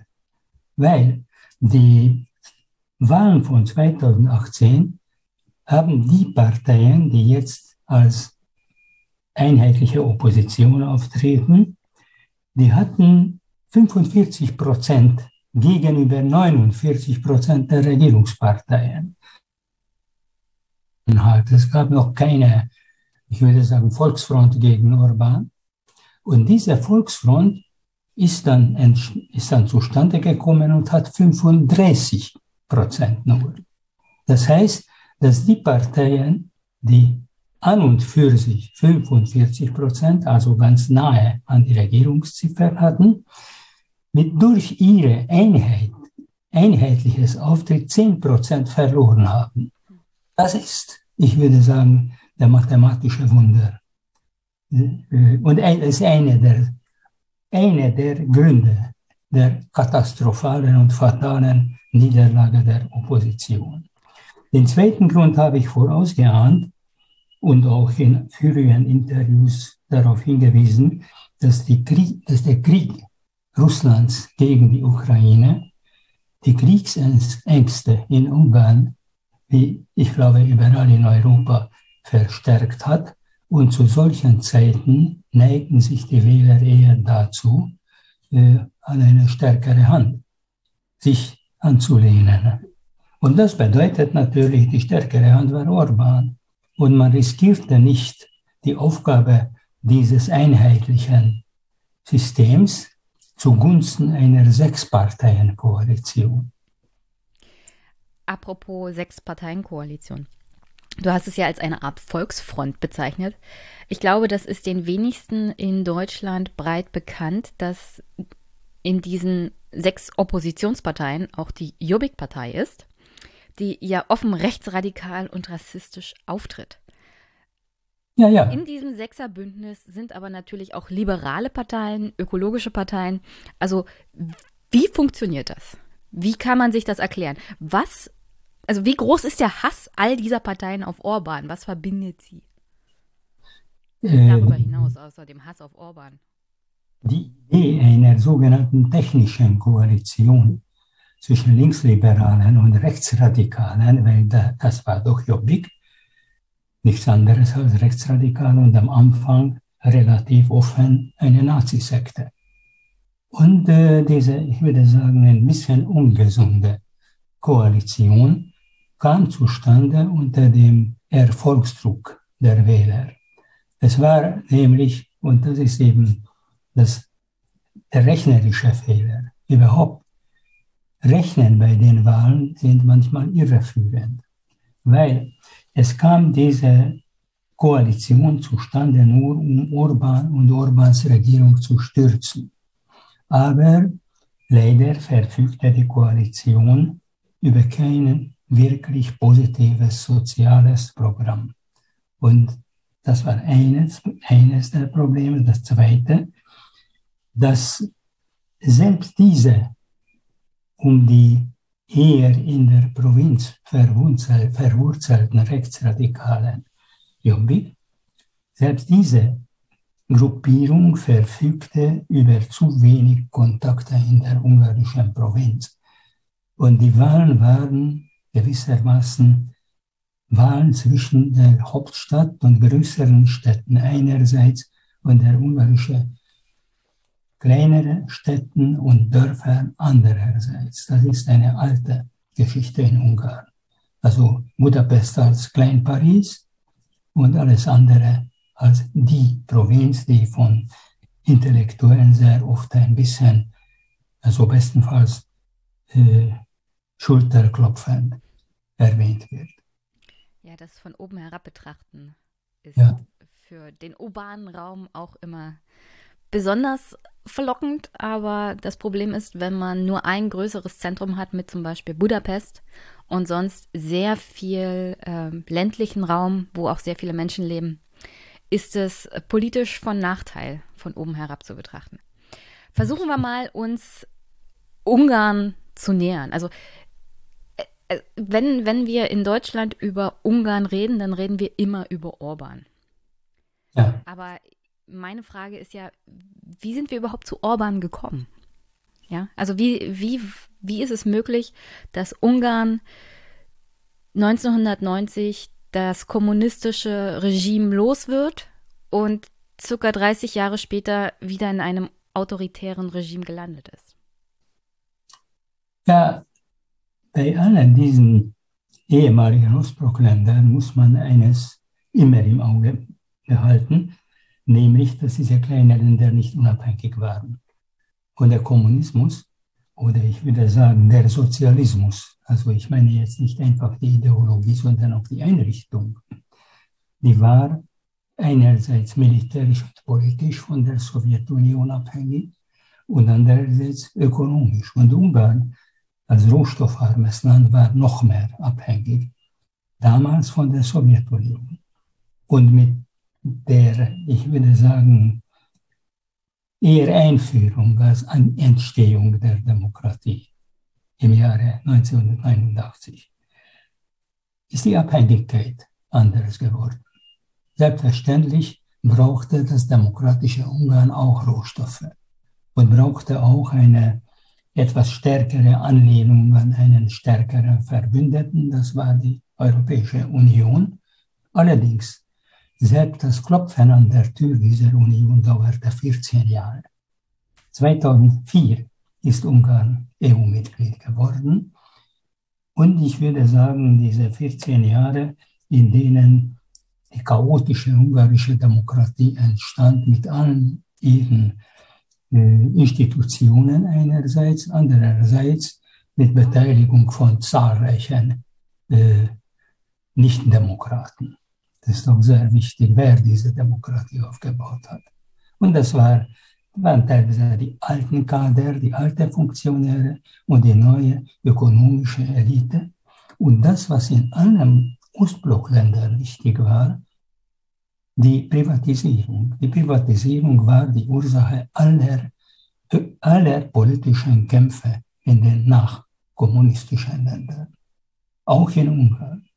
Das heißt, es entstand die Korruption nicht als Ausnahme von der Regel, sondern als die Regel selbst. Ohne Korruption keine Privatisierung. Und äh, das bedeutet, dass die Korruption einigermaßen zu den Kavaliersdelikten gehörte. Und gleichzeitig die politischen Gegner haben immer mit dieser Waffe zuerst gegeneinander gekämpft, ohne Ideologie. Der hat der hat das gestohlen, die anderen haben etwas anderes gestohlen. Also ich würde sagen, die neuen Eigentumsverhältnisse entstanden nicht, im, äh, nicht als äh, unbefleckte äh, irgendwie, äh, äh, auf eine unbefleckten Art, sondern alles war mit Geld, Geld und noch mehr Geld begleitet. Geld war sozusagen Hauptakteur in den Ursünde sozusagen für die, ja. äh, für die Ideologie kam später, weil die kommunistische Ideologie hat bereits, und da ist wichtig, dass wir von der Sowjetunion abhängig waren, dass Sozialismus und Kommunismus in Ungarn waren eigentlich keine in der Gesellschaft selbst entstandene Produkte. Sozialismus schon, weil die Sozialdemokratie war auch eine bedeutende Partei in der ungarischen Geschichte, aber Kommunismus, das ist Moskau. Welche Rolle spielt die EU bei, diesem, bei dieser Transformation? Also nur eine positive Rolle, weil du schreibst ja auch am Anfang deines Buches, dass zum Beispiel die Finanzkrise 2008 und die Reaktion der Europäischen Union darauf einen negativen Effekt für die Akzeptanz der Europäischen Union auch in der ungarischen Gesellschaft hatte. Äh, ja, die Wende in Ungarn 1989 war eine direkte Folge des Zusammenbruchs der Sowjetunion.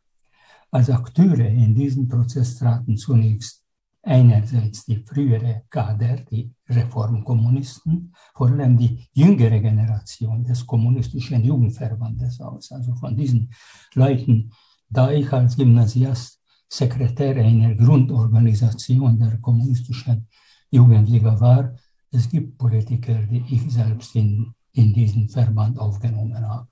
So alt bin ich. Also die Funktionäre. Dann die Intelligenzia. Die Intelligenzia hatte eine sehr große Rolle in allen diesen Ländern, weil sie allein verfügte über ein bestimmtes Monopol, über irgendwelche, ich würde sagen, äh, auch verbotene Wissen und auch die Fähigkeit, äh, den wirklichen Notwendigkeiten äh, eine Sprache zu verleihen. Also Leute wie Georg Konrad, Adam Michnik oder Václav Havel, die kamen in die Politik, weil es überhaupt keine politische Klasse noch vorhanden war. In der zweiten Phase wurden diese Intellektuellen nach und nach in den Hintergrund gestellt und da kamen die Macher, also nicht mehr die Redner, nicht mehr die Schreiber, sondern die Macher. Die wussten, was Geld ist. Und so ist es geschehen, dass wir eine ziemlich technokratisch aufgebaute Halbdemokratie erreicht haben. Halbdemokratie ist das natürlich, weil, naja, klar, als Volksmacht, das war überhaupt nicht äh, zu bezeichnen. Und Halbdemokratie auch, weil die vorhandenen Institutionen zu wenig Leute erreicht haben. Und vor allem diese Verelendung der, 20, der 90er Jahre und dann die Finanzkrise haben diese Demokratie in einem ständigen Schwebezustand gehalten. Nie konnte etwas bis zu Ende gesprochen, bis zu Ende äh, vollbracht werden. Wir sind halbgar geblieben. Nochmal die Frage, welche Rolle spielt die EU in dieser Entwicklung? Die? Die Europäische Union, welche Rolle spielt die Europäische Union in dieser Entwicklung? Weil ja. Brüssel interessiert sich jetzt natürlich sehr viel für Ungarn. Sie reden davon, dass Ungarn auf dem Weg zu einer Diktatur ist. Darüber reden wir vielleicht gleich nochmal. Aber in der Zeit, in der Ungarn eine halbgare Di äh, Demokratie war. Es war am Anfang so, dass die Europäische Union damals noch vor Maastricht, Europäische Gemeinschaft, das war der erträumte Kanal. Also wie Moses einst äh, in der Wüste 40 Jahre wanderte, äh, so wanderte auch Ungarn in Richtung EU. Das bedeutete, wir hatten zwar viele, viele, viele Hilfe bekommen, aber diese Gleichrangigkeit, diese berühmte 14 Jahre, die wir warten sollten, die haben gewissermaßen die ursprüngliche Euphorie für Europa, die eigentlich bewegende geistige Kraft der Wende war, die ist ziemlich bleich geworden. Also wir sind mit unseren Erwartungen zu sehr sich selbst überlassen.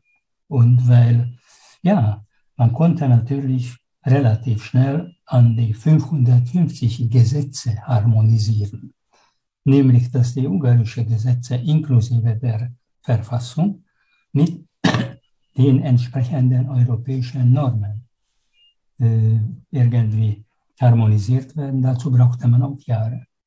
Und gleichzeitig, die Demokratie war in den Augen von ziemlich breiten Schichten der Bevölkerung identifiziert mit der Armut, mit den kaum zu meisternden Schwierigkeiten. Denken wir daran, dass in den Jahrzehnten des real existierenden Sozialismus, für den ich kein Lobgesang äh, singen möchte, aber es gab bestimmte Sachen, zum Beispiel keine Arbeitslosigkeit, äh, die staatliche Garantie für die Kultur, dann würde ich sagen, kostenloses Gesundheitswesen, kostenloses Schulwesen. Also diese Vorteile sind von einem Tag zum anderen verschwunden und kein neues soziales Gleichgewicht entstanden. Dann kamen wir in die EU, was wie gesagt schon kein Triumphzug war. Und nicht nur die EU hat bestimmte Werte äh, nach Ungarn gebracht, sondern Ungarn hat auch bestimmte Probleme in die EU mitgebracht.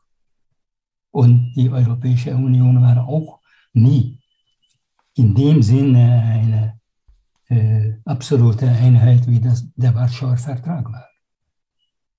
Und das hat uns, ich würde sagen, viel, viel, viel Kraft, Nerven und Lust gekostet, als Vollmitglied der Europäischen Union, äh, den Verpflichtungen zu entsprechen. Ja, das Geld war okay. Das Geld floss. Aber unsere Verpflichtungen waren schwieriger einzuhalten. Wie sieht denn eigentlich die ungarische Parteienlandschaft aus? Also wie muss ich mir das vorstellen als Deutsche mit Parteien wie der SPD, 150 Jahre alte Geschichte mit festen Mitgliedschaften und entsprechender auch innerdemokratischer Parteienlandschaft? Ist das ähnlich in Ungarn oder wie sieht die ungarische Parteienlandschaft aus? Also wir hatten zu Zeiten der Diktatur gerne italienische Filme angesehen, in denen eine Familie am Sonntag äh, am Tisch sitzt und Spaghetti isst und äh, der Vater ist Kommunist und äh, äh die Mutter ist Neofaschisten.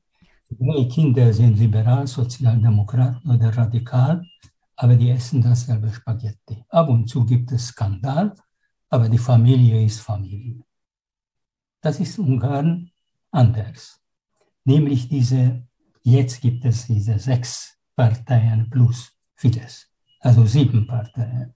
Ursprünglich gab es bei den ersten Wahlen 65 Parteien, die alle Parlament wollten und alle Ungarn retten wollten. Und dann stellte sich heraus, dass im Grunde sind das zwei ideologisch voneinander getrennte Parteien. Und das ist eine Partei, die zwangsweise äh, euroskeptisch, zumindest euroskeptisch, wenn nicht eurofeindlich ist. Und alles eigentlich äh, auf einer nationalen Ebene sieht und, und auch ein bisschen Ausschau nach anderen potenziellen Verbündeten hält, das ist Fidesz. Ich meine jetzt nicht nur Putin und nicht nur Russland, sondern die Entdeckung der asiatischen ehemaligen Sowjetrepubliken, der sogenannte türkische Rat. Das, ich glaube, das ist äh, eine, ein dummer Albtraum. Und andererseits gibt es die liberalen Parteien, die sehr westlich sind, sehr NATO-abhängig und anhängig und auch mit der Europäischen Union äh, wirklich voll solidarisch.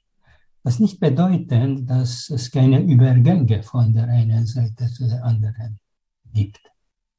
Das große Problem ist, dass diese politischen Fronten über Freundschaften, Familien, über alte kollegiale Beziehungen laufen und dass uns nicht, äh, nicht unsere Hoffnungen, unsere ehemalige Träume, sondern unsere zunehmende Angst und Hass verwartet. In Ungarn ist eine Hasskultur entstanden, die offiziell ein Teil des von Fidesz auch so unter dieser Bezeichnung erklärten kalter Bürgerkrieg. Wir leben in diesem kalten Bürgerkrieg und wir sehen zunächst wirklich keine Chance, dass irgendwann eine minimale soziale Frieden in Ungarn, ein Gleichgewicht entstehen kann, ohne, ohne, ohne dessen keine Demokratie möglich ist. Äh, kalter Bürgerkrieg ist natürlich ein heftiges Wort. Wie also, gestaltet sich das? Ich möchte nur sagen, dass, dass, dass das von mir nur ein Plagiat wäre, weil diesen Begriff hat Laszlo Kövér, der Parlamentspräsident, zum ersten Mal gewählt, und zwar auf die in Bezug auf die Oppositionsparteien und die zivilen Gruppen. Kalter Bürgerkrieg hat Fidesz erklärt. Also die Opposition führt kalten Bürgerkrieg gegen die Fidesz. So der Vorwurf. Ja, so gezwungenermaßen führt dann auch die andere Seite diesen Bürgerkrieg weiter. Ja, natürlich, aber die Fidesz kann dann behaupten, wir verteidigen das ungarische ja, Volk gegen ja, den Bürgerkrieg. Ja, von beiden Seiten wird es geschossen. Mhm. Vielleicht äh, aber verfügt Fidesz über schwere Artillerie, während die Opposition vielleicht äh, Jagdgewehren. Ich glaube, sie haben eher so Pfeil und Bogen als irgendwas mit Handgewehr. Ja. Dieser kalte Bürgerkrieg, wie wird er ausgetragen? Zwischen vor allem der Bevölkerung. Der kalte Bürgerkrieg hat sehr verschiedene Formen. Erstens die Thematik. Alles wird von diesem Zustand thematisiert. Ich meine, selbst ein neuer Film erscheint, was die Regierung finanziert. Das ist auch ein Objekt dieses Krieges. Wenn Alexei Nawalny äh, vergiftet wird, dann die eine, die eine Seite meint, dass er vergiftet wurde, die andere, die andere Seite meint, dass er nicht vergiftet wurde. Wenn es darum geht, äh, äh, in Ungarn, den Ungarn in den Nachbarländern einen ungarischen Pass zu schenken, das war eine Fidesz-Losung, dann sind die eine dagegen, die andere dafür, je nachdem, auf welcher Seite der Barrikade sie stehen. Das ist der Kalte Bürgerkrieg. Und bei der Wahl natürlich und jetzt mit dem Krieg in der Ukraine, selbstverständlich neigen Fidesz-Anhänger dazu, als Putin-Versteher äh, sich zu etablieren und das als für die Wahl wichtige, wichtige Slogan zu wählen. Und die andere Seite steht eindeutig auf der das andere ergreift Partei für die Ukraine. Das Problem sehe ich darin, dass diese jeweilige Stellungnahmen eher mit dem Standort der Akteure und nicht mit irgendwelcher objektiven Prüfung der Situation abhängen. Der Film kann vom Fidesz finanziert sogar gut werden, gefallen wird er nur den Anhängern. Oder Nawalny kann äh, vielleicht, äh, es kann sogar vielleicht Beweise geben, dass er vergiftet wurde. Das interessiert aber niemanden, je nach dem Standort. Also es ist ein ideologischer Kulturkampf. Ja, und zwar in einem Land, wo ich würde sagen, so bestimmte, also ganz große Interessen an der Ideologie nie wirklich gab. Aber diese aber das kann trotzdem sehr gut aktiviert werden. In diesem Fall das Nationalbewusstsein. Was ein wichtiger Bestandteil äh, des Bürgerbewusstseins ist, aber nur. Also Nationalbewusstsein einfach als ideologische Waffe ist ebenso gefährlich wie Internationalismus als ideologische Waffe. Ideologie als Waffe ist immer gefährlich, egal ja. mit welchem Inhalt sie gefüllt wird. Ja, weil Ideologie impliziert, dass man ohne Argumente ein Ziel verfolgt. Ja, Ideologie ist Glauben ja. und nicht Wissen. Und solange man an etwas glauben muss, äh, ist das eine schwierige Geschichte. Ja, leider ist das so, dass auch, äh, ich würde sagen, Paradies und Hölle, die sind schwer kontrollierbare. Ortschaften. Aber man kann glauben oder nicht glauben. Ich bin kein großer Anhänger von Glauben und Ideologie ohne Wissen. Ich lese mal kurz aus deinem Buch vor, weil ich weiß nicht, ob das viele wissen, aber die Fidesz-Partei war mal eine liberale Partei. Abgesehen davon, dass zwei Dudelsackspieler nicht in ein Gasthaus passen, wie ein ungarisches Sprichwort sagt, hat der Fidesz, die Jungdemokraten von 1988, nun den Wunsch, sich angesichts der zu gewinnenden konservativen Wähler von allen liberalen Jugendsünden zu verabschieden. Dieser Schritt wurde schnell und unsentimental vollzogen. Selbst der Mentor der Fidesz, Otto Graf Lambsdorff, erfuhr im Juli 2000 zu seinem Entsetzen erst aus der Presse, dass die von ihm protegierte politische Gemeinschaft über Nacht an der Tür der CDU bzw. der Europäischen Volksparteien geklopft hatte.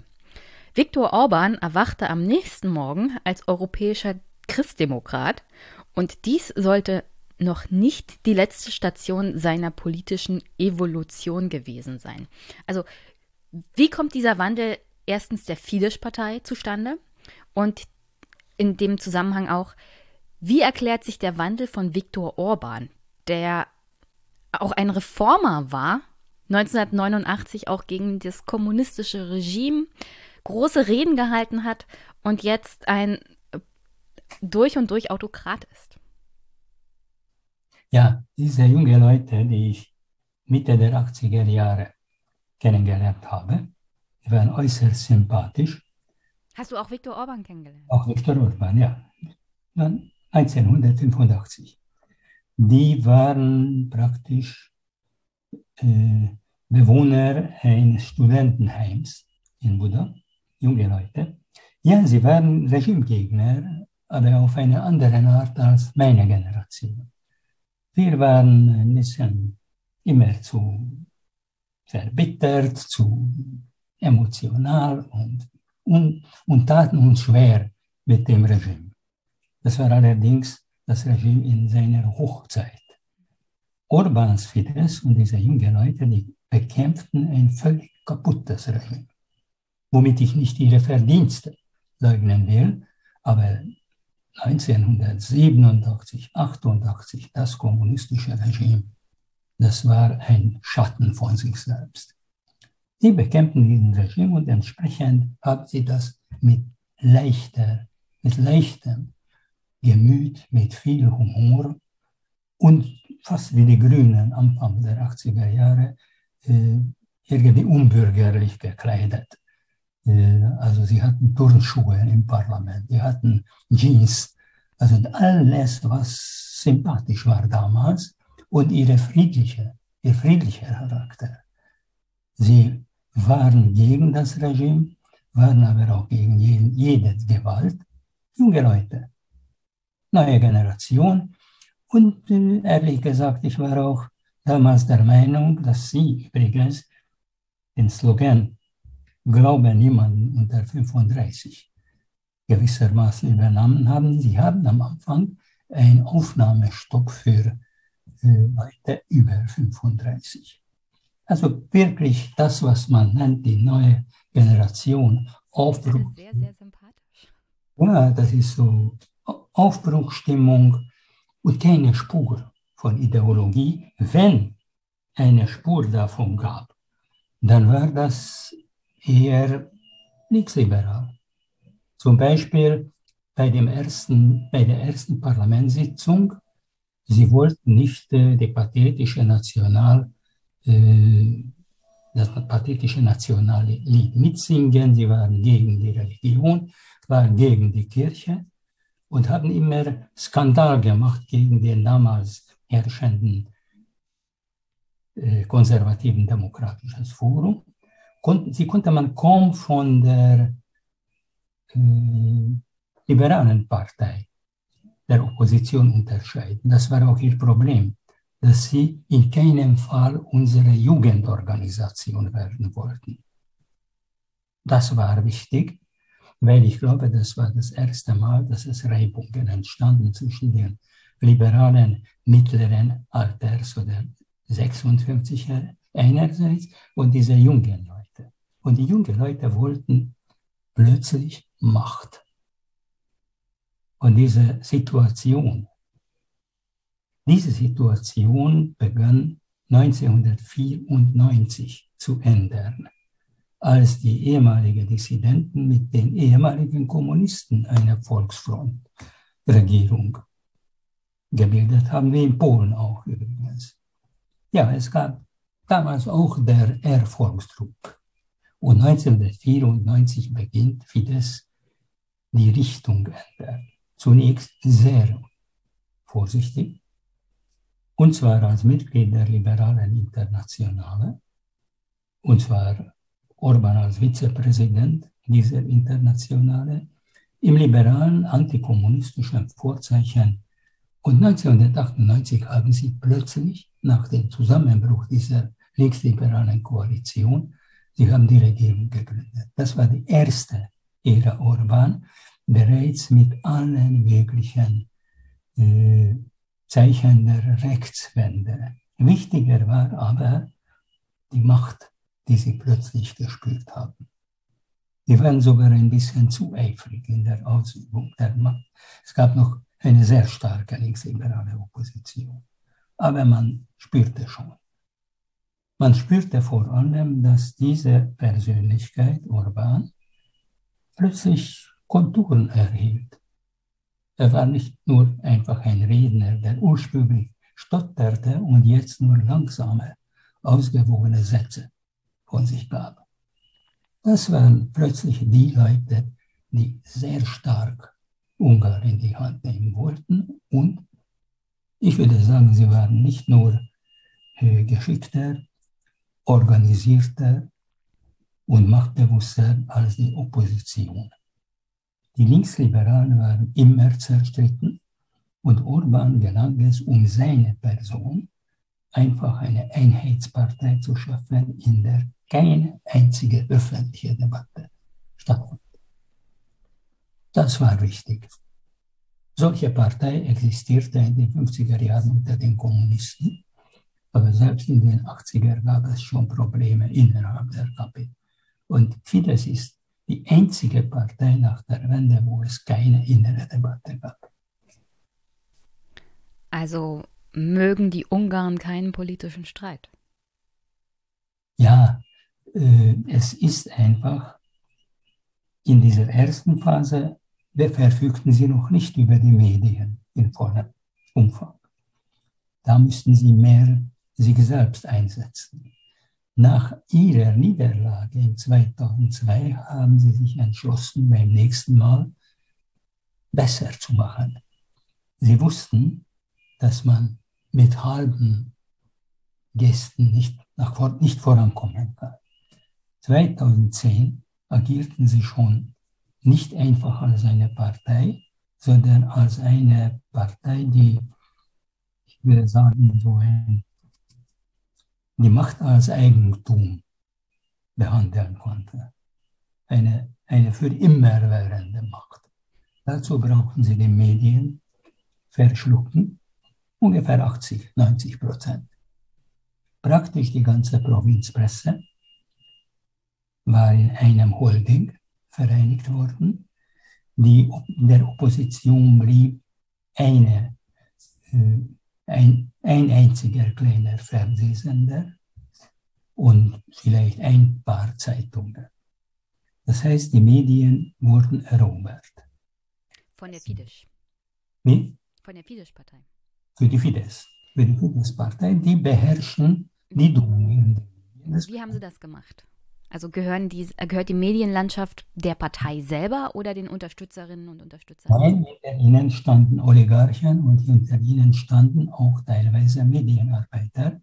Man hat Holdings und andere große äh, Unternehmen entstehen lassen und diese Unternehmen wie MediaWorks, herrscht einer, die beherrschen teilweise als Eigentümer die wichtigsten Medien des Landes.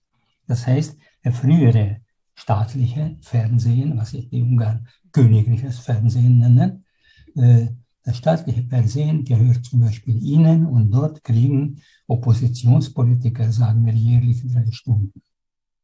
Also eine ausgewogene Berichterstattung findet nicht mehr statt in diesen Medien.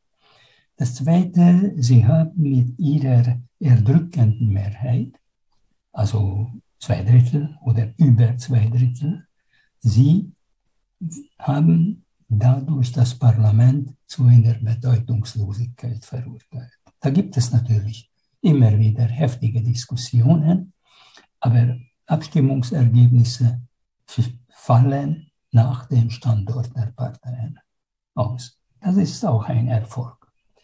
Das größte Erfolg, glaube ich, neben Medien und, und wirklich diese diese Eroberung äh, der parlamentarischen Ebene liegt jedoch in den Selbstverwaltungen. Fidesz hat die meisten Dörfer und kleine Städte hinter sich. Und das, das schuf die Partei nicht einfach durch Gewalt. Also sie haben noch bestimmte Sachen erfolgreich gemeistert. Sie haben noch soziale Reformen, zum Beispiel die Senkung der Lebensmittelkosten.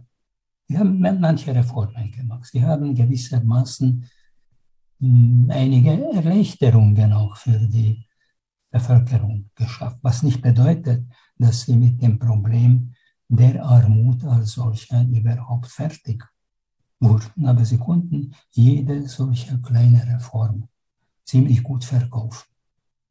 Also mit einer, also vor allem mit, einer, mit einem nationalen Pathos. Negativ gesehen äh, haben sie dieses Gefühl, was in Ungarn seit Jahrhunderten immer schon ein bisschen Teil der Seele war, Ungarn gegen, das, gegen die übrige Welt.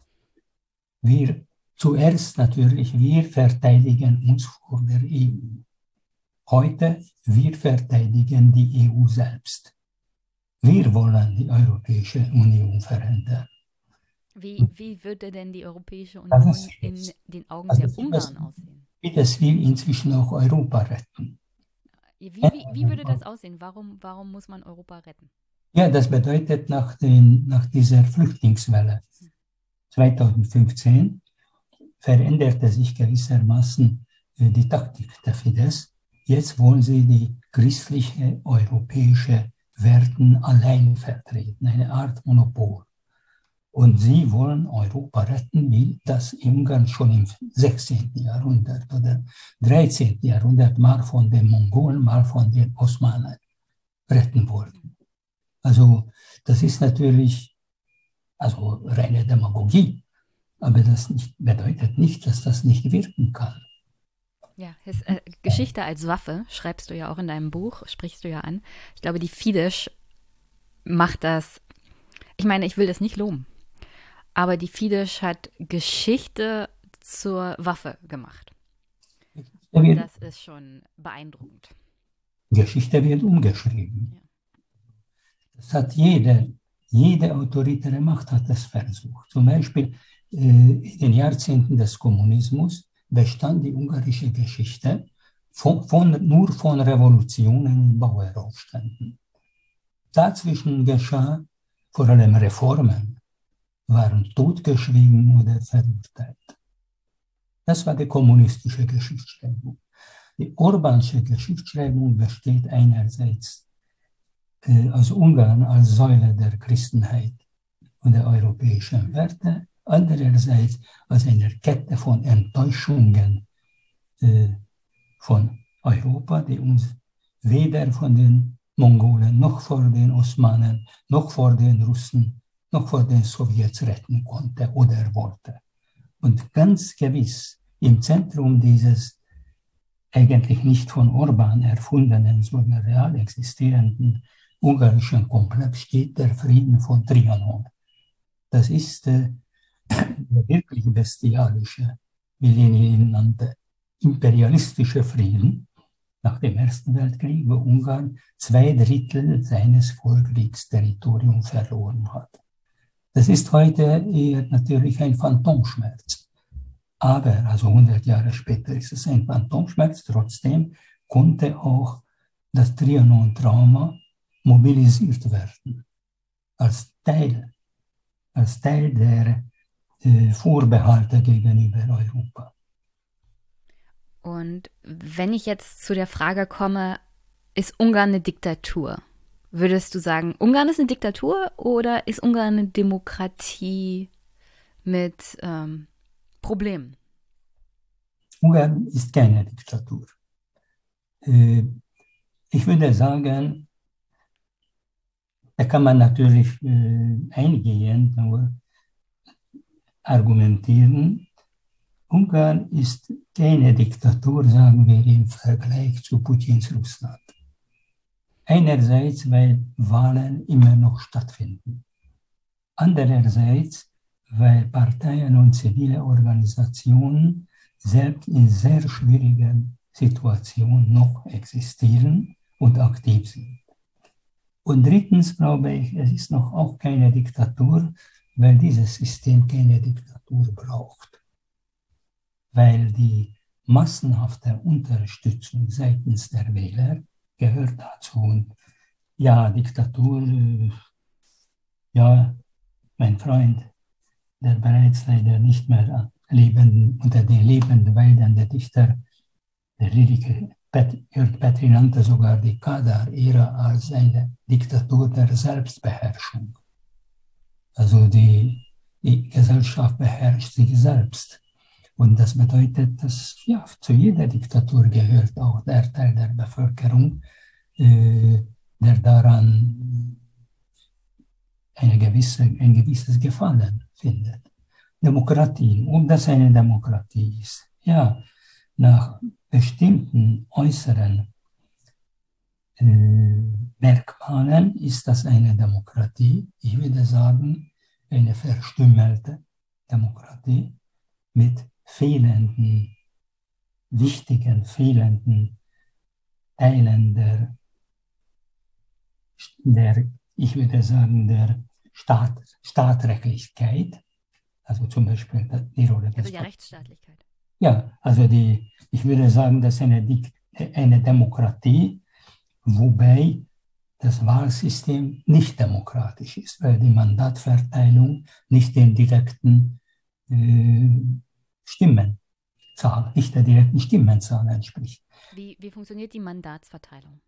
Die Mandatverteilung äh, läuft nach, ich würde sagen, nach geografischen Prinzip, Prinzipien, wie man zu einem Wahlkreis zu einem anderen anordnet. Man kann hier manipulieren. Man kann einfach einen Wahlkreis ändern und nach Wahlkreisen werden die Mandaten verteilt. Aber vor allem ist das, äh, ja, ich würde sagen, ich würde, das ist eine ziemlich miserable Demokratie, in der demokratische Prinzipien äh, vor allem regierungsseits nicht wirklich ernst genommen werden. Sie brauchen diese Demokratie, aber nicht für alle. Das, man kann sogar sagen, das ist eine Einmann-Demokratie.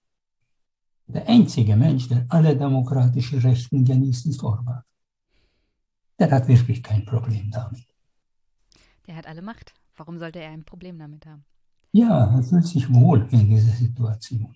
Und das ist okay. Und seine, ja, so, so soll sich eine, ein, ein Herrscher es gibt übrigens auch, oder es gab im Westen auch Demokratien, wo das persönliche Moment äh, eine größere Rolle spielte, sagen wir de Gaulle.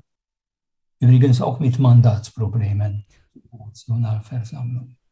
Oder selbst in unserem gemütlichen Nachbarland Österreich eine Demokratie, wirklich eine gute, wunder, wunderbare Demokratie, aber Kreisky der war in dieser Demokratie jemand, der doch das, doch das Sagen hatte. Und es ist immer ja, die Persönlichkeit, die viel, viel entscheiden kann. Aber ich würde Orban wieder als Größe mit de Gaulle vergleichen oder mit demokratischer Gesinnung eines Kreisky vergleichen. Wie schätzt du das ein? hat die Bevölkerung deines Heimatlandes in der Mehrheit so einen autokratischen Touch? Oder wie erklärt man sich diese immer wieder positiven Wahlergebnisse für Orban? Alleine an der Mandatsverteilung kann es ja nicht liegen. Es ist eine Ära. Wir leben in einer Ära. Und die Ära ist historisch gesehen, das ist ein geschlossener Raum mit einem Fenster und das Fenster ist auf die Vergangenheit, sieht auf die, geht auf die Vergangenheit aus. Wir leben in einer Ära. Die Politik lebt fast immer davon, dass die Mehrheit der Bevölkerung an Politik nicht interessiert ist. Sie sind am Alltag interessiert. Sie wollen ein bisschen besser leben und in keinem Fall schlechter und sie kümmern sich wenig um die Rahmenbedingungen ihrer Existenz. Das bedeutet, dass die ungarische Bevölkerung nach meiner Einsicht oder Meinung eigentlich das Gute an dem System Urban entdeckt, dass sich nichts ändert. Das ist äh, bereits der Fall gewesen. Die späte Kadar, die späte, späte Ära Kadar. Man hatte doch die Erfahrung, dass Veränderungen nie etwas Gutes mitbringen. Also dann ist es besser, keine Veränderungen oder ganz wenig, indem man im nächsten Jahr ein bisschen, ein Quäntchen besser leben kann als in diesem. Diese Hoffnung, die den Alltag bestimmt und der Alltag als, als soziale oder sogar historische Praxis einer Generation. Man kann die Leute sehr gut verstehen, wenn sie Angst haben vor Veränderungen in einem ehemaligen Ostblockland. Das ist eine Sache, die selbst Wähler bei Urban hält, die mit ihm nicht unbedingt einverstanden sind oder sie zum Beispiel wissen, wie viel gestorben wird. Sie wissen von der äh, nach wie vor wahnsinnig starken Korruption in der ungarischen Politik. Aber die sagen, sie sollen so viel klauen, wie sie wollen. Nur uns sollen sie in Ruhe lassen, lieber die Steuer nicht erhöhen, lieber die Preise nicht erhöhen, lieber ab und zu zu Weihnachten eine zweite Rente. Ich bin Rentner. Ich habe in diesem Januar plötzlich auf meinem Bankkonto, auf meinem relativ, ich würde sagen, armen Bankkonto in Budapest, plötzlich zwei Renten entdeckt. Und ich habe gesagt, also ich bin nur ein Rentner und kriege plötzlich zwei Rentner. Also bravo, Orban. Also sowas ist sehr wichtig für die Menschen. Diese, diese Geschenke. Die Geschenke haben übrigens auch die sozialliberale Regierung gegeben. Während natürlich die Preise trotzdem steigen. Während unsere, ich jetzt spreche jetzt nicht von mir, ich lebe von meiner Arbeit und hier, aber die Preise steigen und das Realwert auch der Geschenke wird immer kleiner. Aber das merkt man weniger. Ich kann das durchaus nachvollziehen. Ich lebe ja in Ostdeutschland, ich komme aus Ostdeutschland und dieser Ost-West-Konflikt, äh, den wir auch in Deutschland haben, ich glaube, eine Spur von Angst vor Veränderung ist auch mit drinne diese Erfahrung der 90er Jahre, dass man eher Verlusterfahrungen gemacht hat, dass man die Treuhand hatte, die staatliche, also die alles staatliche Unternehmen privatisiert haben, dass das zu Arbeitslosigkeit geführt hat. Also diese Erfahrung, dass mit dem Ende des Kommunismus oder der Diktaturen und der Einführung der Demokratie nicht zwangsweise nur positive Entwicklungen im persönlichen Leben gekommen sind. Also die Einführung des Kapitalismus im Großen und Ganzen, dass das zu teilweise auch persönlich doch eher negativen Entwicklungen geführt hat, was wirtschaftliche und soziale Situationen angeht. Ähm, ich glaube, das hat vor allem dem Ostblock jetzt in, in der längeren Entwicklung geschadet und es schadet auch der ostdeutschen Politik, weil man muss positive Erfahrungen mit der Einführung der Demokratie machen, um die Akzeptanz der Demokratie und die Verfestigung der Akzeptanz der Demokratie in der breiten Bevölkerung zu haben. Und das ist natürlich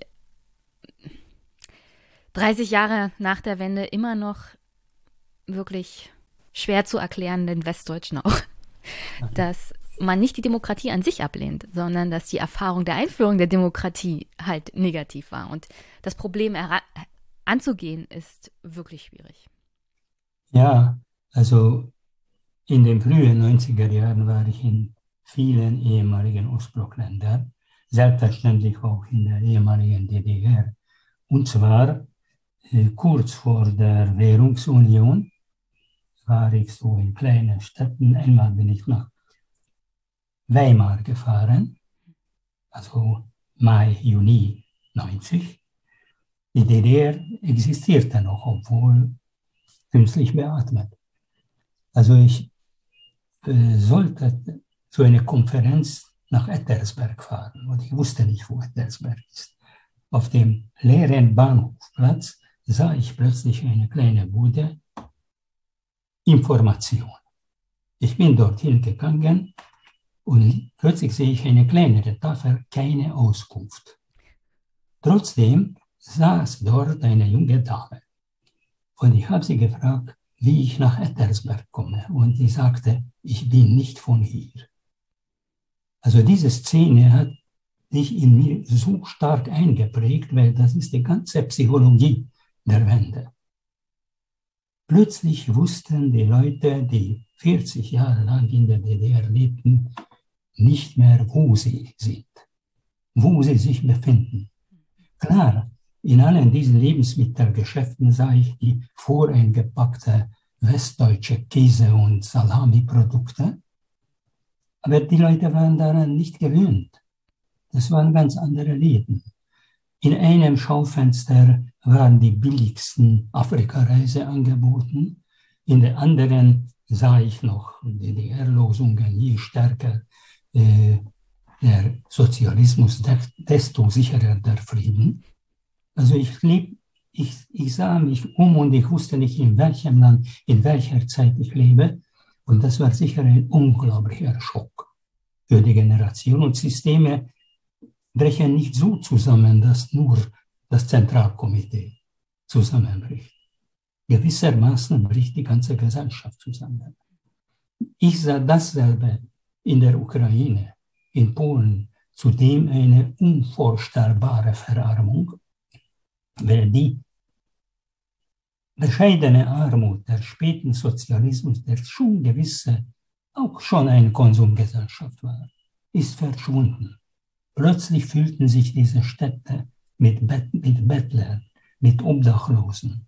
Also es war eine, eine, ein, fast wie ein Akt der Barbarei sah es aus. Und das war in Ungarn nicht ganz unähnlich, weil eine historische Zeit ist zu Ende gegangen. Ich würde sagen, das Römische Reich konnte solche Nachfolgestaaten bilden. 30 Jahre später natürlich gelang es, vor allem in Deutschland, gelang es alles wirklich, zumindest vor, formal gesehen, westdeutsch zu gestalten. Und trotzdem ist der Osten kein Westen. Das ist so. Jetzt sagen, der Schock. Ja, der Schock, der Schock ist. Ähm, der Schock durch die Generation und wird generationell übertragen. Und teilweise ist dieser Schock bei meinem 18-jährigen Bruder schlimmer als bei mir. Ja, weil die Sozialisierung in der gesamtdeutschen Gesellschaft ist viel länger also die, ich glaube nicht, dass die Deutschen 1949 von der Bundesrepublik begeistert waren. Das war auch ein trauriger Nest nach dem Krieg und äh, praktisch ohne Hoffnung. Also ich glaube, 30 Jahre mit historischen Maßstäben, das ist zu wenig. Ich sehe natürlich, dass heute diese Städte besser viel besser aussehen als zu DDR-Zeiten, also Erfurt. Das ist eine wunderschöne kleine Stadt. Oder, ja, natürlich, in den 90er Jahren gab es Abwanderung von Erfurt, von Thüringen nach Bayern. Und es gab traurige Szenen, die ich sah. Es sagt, diese Abwanderung äh, in so alten, kleinen Städten wie Altenburg, wo von 100.000 sind 40.000 weggegangen. Wozu? Was ist so schön an Bayern? Ich, das ist, nicht, ich kann Bayern auch nicht leiden. Ja, das ist aber, das ist aber leider, das ist immer noch die Schockwirkung. Und von dieser Schockwirkung muss irgendwann diese Gesellschaft auch wirklich geheilt werden, wo die Spuren bleiben. Man kann nicht 40 Jahre, es war auch nicht nur Diktatur. Diktatur war das als politische Macht und andererseits, das war, hatte noch eine falsche Gewissheit, was einen, einigen traurig, anderen eher als hoffnungs, hoffnungsvoll erscheinen konnte, dass das ewig dauern wird. also dieser Ostblock, eben von der, wegen der sowjetischen Abhängigkeit glaubte man, das wird so bleiben. Und dann stellte sich heraus, dass die Sowjetunion auch wie ein Gartenhaus zusammenbrechen konnte und bis heute, was in der Ukraine passiert, die russische Invasion, das ist immer noch die Auflösung des Römerreiches. Ja, Geschichte hat einen langen Atem und ähm, ich glaube, der Historiker kann mir zustimmen, wenn ich sage, nichts ist für die Ewigkeit. Ja, aber ich möchte, ich möchte etwas Subjektives dazu, was ich jetzt sagte, noch ergänzend sagen. Erstens, ich bin traurig. Grundtraurig wegen der Geschichte, was in diesen 30 Jahren passierte. Ich bin nicht enttäuscht, weil ich Historiker bin, aber ich wusste, dass das um einen Hauch oder um eine Idee noch besser verlaufen könnte. Einerseits also bin ich traurig und andererseits in diesem Buch versuche ich eher nicht emotional äh, zu erklären, was passiert war, ganz genau im System Urban. Ich versuche Geschichten zu erzählen, wie das die Leute in verschiedenen Situationen erleben. Und das Einzige, was in dieser Traurigkeit, in diesen, ja, was ist schon ungarische Wahlergebnisse im Vergleich dazu, was sonst in Osteuropa läuft. Und trotzdem in, eine gewisse Hoffnung gibt mir die Tatsache, dass die Gesellschaft irgendwann auch wirklich normale, rationale, gesunde Reaktionen aufweist, dass man immer noch so völlig veraltete und fast nichts bedeutende Begriffe wie Ehre, Anständigkeit, Normalität, Frieden, die immer noch existieren. Also man kann noch aus diesen, auch aus diesen Trümmerhaufen etwas machen. Sehr gut. Hast du noch ein paar Minuten? Ich habe Hörerinnenfragen. Ja. Patrick, Patrick EU. Wie sichert die EU, dass Ungarn nicht ein Regime wird? Ein, die habe ich nicht ganz verstanden. Wie sichert die EU, dass Ungarn nicht ein Regime wird? Ja, das ist auch mein, ich würde sagen, mein Versuch, das Wort System zu erklären.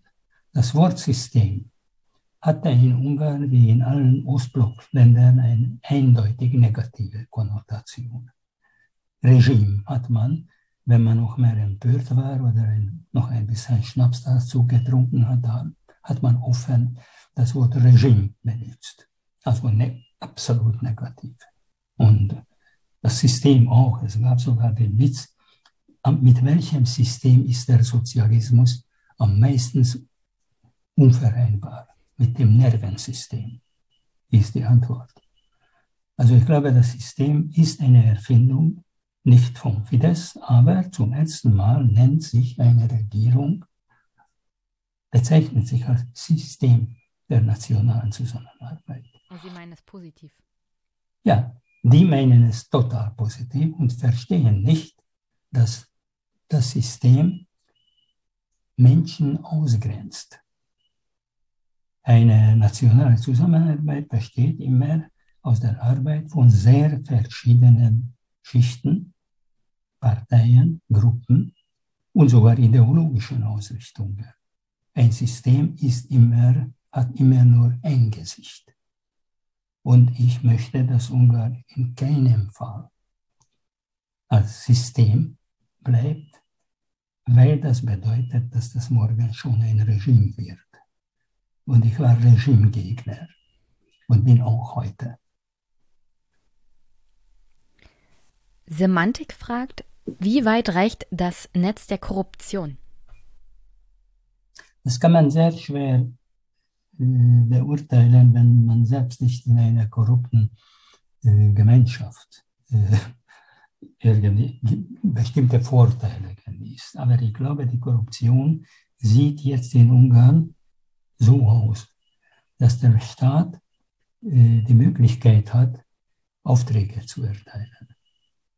Und deswegen die Bevorzugung einer, eines Unternehmens gegenüber dem anderen oder die, Manipulieren, die Manipulierung der quasi offenen und freien Bewerbungen bietet jede Menge, jede Menge Anlass zur Korruption. Es ist einfach so, man kann plötzlich, und das ist ja auf, auf Staatsebene, auf der einzelnen Ebene kann man sehr wohl einem Menschen, der plötzlich die führende Partei, die Fidesz, irgendwo in einem Nest unterstützt, gegenüber der dort noch relativ starken Opposition, der kann zufällig und davon quasi unabhängig plötzlich als Bürgermeister auftauchen in der Gemeinde.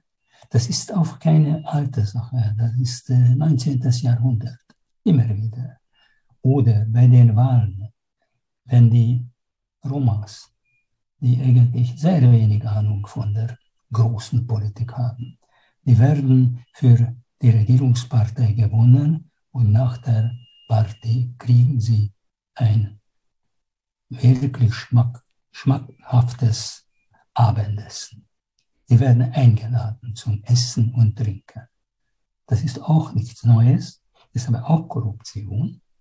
Nur, das ist so diese kleine.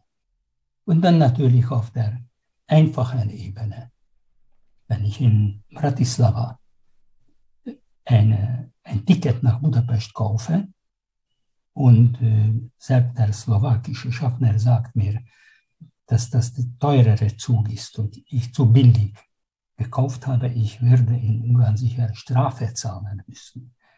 Dann bin ich in Ungarn, dann kommt der Schaffner und er sagt, mein Herr, Sie haben billigeren Ticket gekauft und den teureren Zug gefahren. Sie müssen Strafe zahlen. Und da sagt er, schaut er mich an.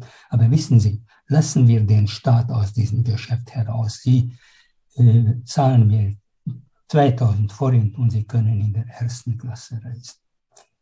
Das ist äh, die Art der Korruption, die ich noch ein bisschen verstehe und sogar nicht ganz unsympathisch aber wenn ein ganzer Staat so etwas anbietet.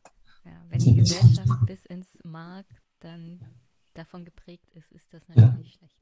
Ja, ja, und weil man jeden Tag etwas liest, was über die Korruption. Ja klar, wir kennen Italien und mein Freund Balint Magyar nennt sogar äh, das Orban-System, äh, bezeichnet sogar in seinem großen Buch als Mafiastaat, wo sozusagen der Pate Orban alles entscheidet. Aber ja, der Pate ist für mich sowieso nur noch ein italienischer Film. Du bist ja jetzt schon ein bisschen älter. Hast du Hoffnung für die Zukunft? Ja, Hoffnung habe ich, nur äh, ja, die Zeit läuft weg. Also klar, klar, ich denke an meine Tochter, ich denke an meine Enkelin. Für die habe ich Hoffnung, dass sie in einem vernünftigen Land und in einem friedlichen Europa leben werden. Also trotz allem, was du in deinem Leben erlebt hast, hast du nicht das Gefühl, dass das jetzt dass wir uns auf einem Weg in das finsterste Zeitalter bewegen, sondern dass wir noch hoffen können. Ja, ich hoffe sehr auf die Ironie der Geschichte, weil das bedeutet, dass nicht alles, was heute so stabil aussieht, wirklich so stabil ist. Und ich hoffe darauf, dass vielleicht Menschen, die klüger werden als ich noch, geboren werden oder klüger als unsere Generation. Dass es irgendwann das, was in Ungarn auch ein Element der nationalen Erfahrung ist, die ironische Distanz zu den Machthabern.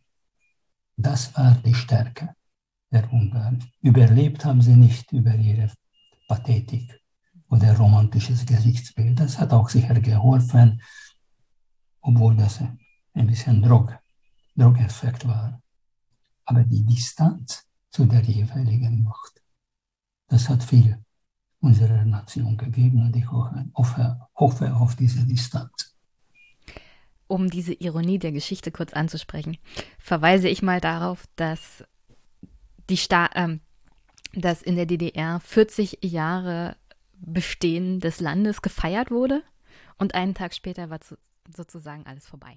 Ganz, ganz also am 3., am 3. Oktober hat man 40 Jahre Bestehen der DDR gefeiert und am 4. Oktober war ganz eben. praktisch und, und die Fortsetzung, dass Erich Honecker bei Pinochet politisches Asyl bat, während Pinochet in London aufgehalten wurde als Verbrecher. Also mehr Ironie kann man nicht vorstellen. Und natürlich diese, diese letzte große Kundgebung wo auch Gorbatschow dabei war, 89, dass die Staatssicherheit das unter der Code Jubiläum hm, sozusagen Top-Sekret gemacht hatte. Das Jubiläum wurde Top-Sekret als Jubiläum benannt. Also es gibt, es gibt jede Menge. Überhaupt das Problem der DDR sah ich darin, dass einerseits durfte niemand reisen, bis auf diejenigen, die reisen durften. Und andererseits äh, hatte man Menschen, die überhaupt nicht ausreisen wollten, dazu gezwungen, was die Mehrheit wollte, zum freien Reisen. Also eine größere äh, Ironie gibt es nicht. Aber das ist auch so. Also die Politiker müssen wissen, dass sie nicht zuletzt auch lächerlich werden können. Und sie werden alle lächerlich irgendwann. Dann hoffen wir mal, dass Orban in den nächsten vier Jahren sehr, sehr lächerlich wird. Und die Fidesz auch. An der Stelle habe ich ganz vergessen, dein Buch mal in die Kamera zu halten. Jörgi Dalosch, das System Orban, die autoritäre Verwandlung Ungarns, erschien im CH Beck Verlag. Bitte lesen. Ja.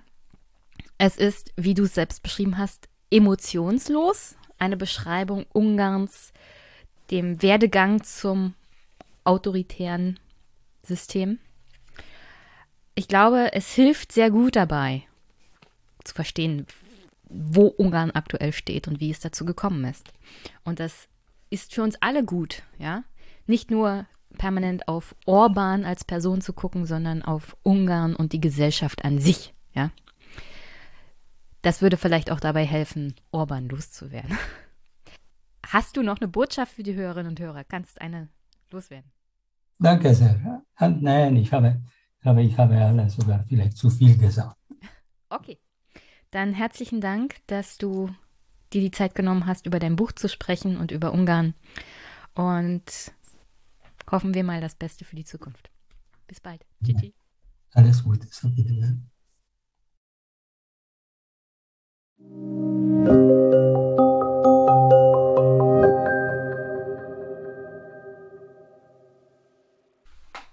So, und weil wir ja nicht immer nur über ernsthafte Politik sprechen können, sondern auch gute Launebücher haben wollen, in der es übrigens auch über Politik geht natürlich. Jetzt das Buch und die Besprechung mit Juliane Marie Schreiber. Ich möchte lieber nicht eine Rebellion gegen den Terror des Positiven. Und was mich von diesem Buch als allererstes überzeugt hat, ist gleich auf Seite 13. Und ein bisschen auch weiter vorne, da geht es um Horror, Duschbäder, aber Seite 13 ist schon das Beste. Abgesehen von dem Rest des Buches. Ich lese mal vor. Mit dem ehrgeizigen Vorhaben, mir einen schnöden schwarzen Tee zu kaufen, gehe ich in den Supermarkt. Im Regal natürlich ein Überangebot an pastelligen Schachteln in den Farben eines impressionistischen Sonnenuntergangs. Ich brauche 25 Minuten, um annähernd eine Orientierung zu finden und habe hinterher meinen Namen vergessen. Und den Grund, warum ich überhaupt hier bin. Tee in der Geschmacksrichtung Sahne-Buttercreme Blaubeermuffin, Osterspaziergang, Meeresfrüchte, Heringsfilet. Nee, zu weit gelaufen. Das ist schon das nächste Regal. Die Unmengen an Fitness- und Abnehmtees sind noch harmlos gegen die abnehmbaren rosafarbenen Frauentees mit der Beschreibung geheimnisvoll, leicht und lieblich. Für mehr Einfühlungsvermögen, ja, auch das ein Originalzitat, natürlich daneben steht passend dazu der Männertee, der auch völlig ironiefrei, stark, herb und würzig ist. Spätkapitalismus am Limit. Sind denn alle bescheuert geworden? Es ist nicht mehr weit bis zum schwarzen Männerpfeffer. Roh, scharf, kernig. Oder zur rosafarbenen Frauenbutter. Cremig, streichelzart und formbar. Ich hoffe, ihr habt genauso gute Unterhaltung beim Lesen von Maries Buch wie ich. Und natürlich auch bei dem Gespräch mit ihr. Es ist immer wunderbar, wenn sie da ist. Leider hat sie so wenig Zeit und ich möchte sie ungern nerven. Sie ist wirklich viel beschäftigt. Das Buch ist im Piper Verlag erschienen, kostet 16 Euro. Und es geht auch um Politik. Nicht zu vergessen. Also gute Unterhaltung und es geht um Politik. Man kann lachen, man kann nachdenken. Es ist das Beste, was man mit einem Buch überhaupt haben kann.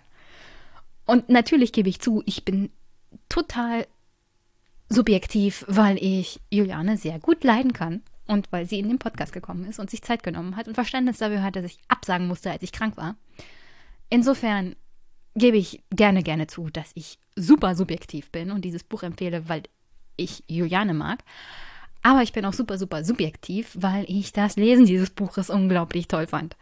Und weil ich gut unterhalten war und lachen konnte. Und das kommt bei Büchern über Politik und über Kritik am herrschendes System unglaublich selten vor. Ja.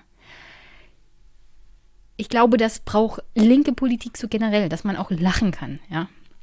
Und insofern, Maries Buch unbedingt kaufen, lesen und lachen.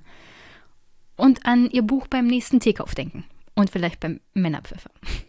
Jetzt erstmal viel Spaß mit Juliane Marie Schreiber. Wir möchten lieber nicht. Und ich.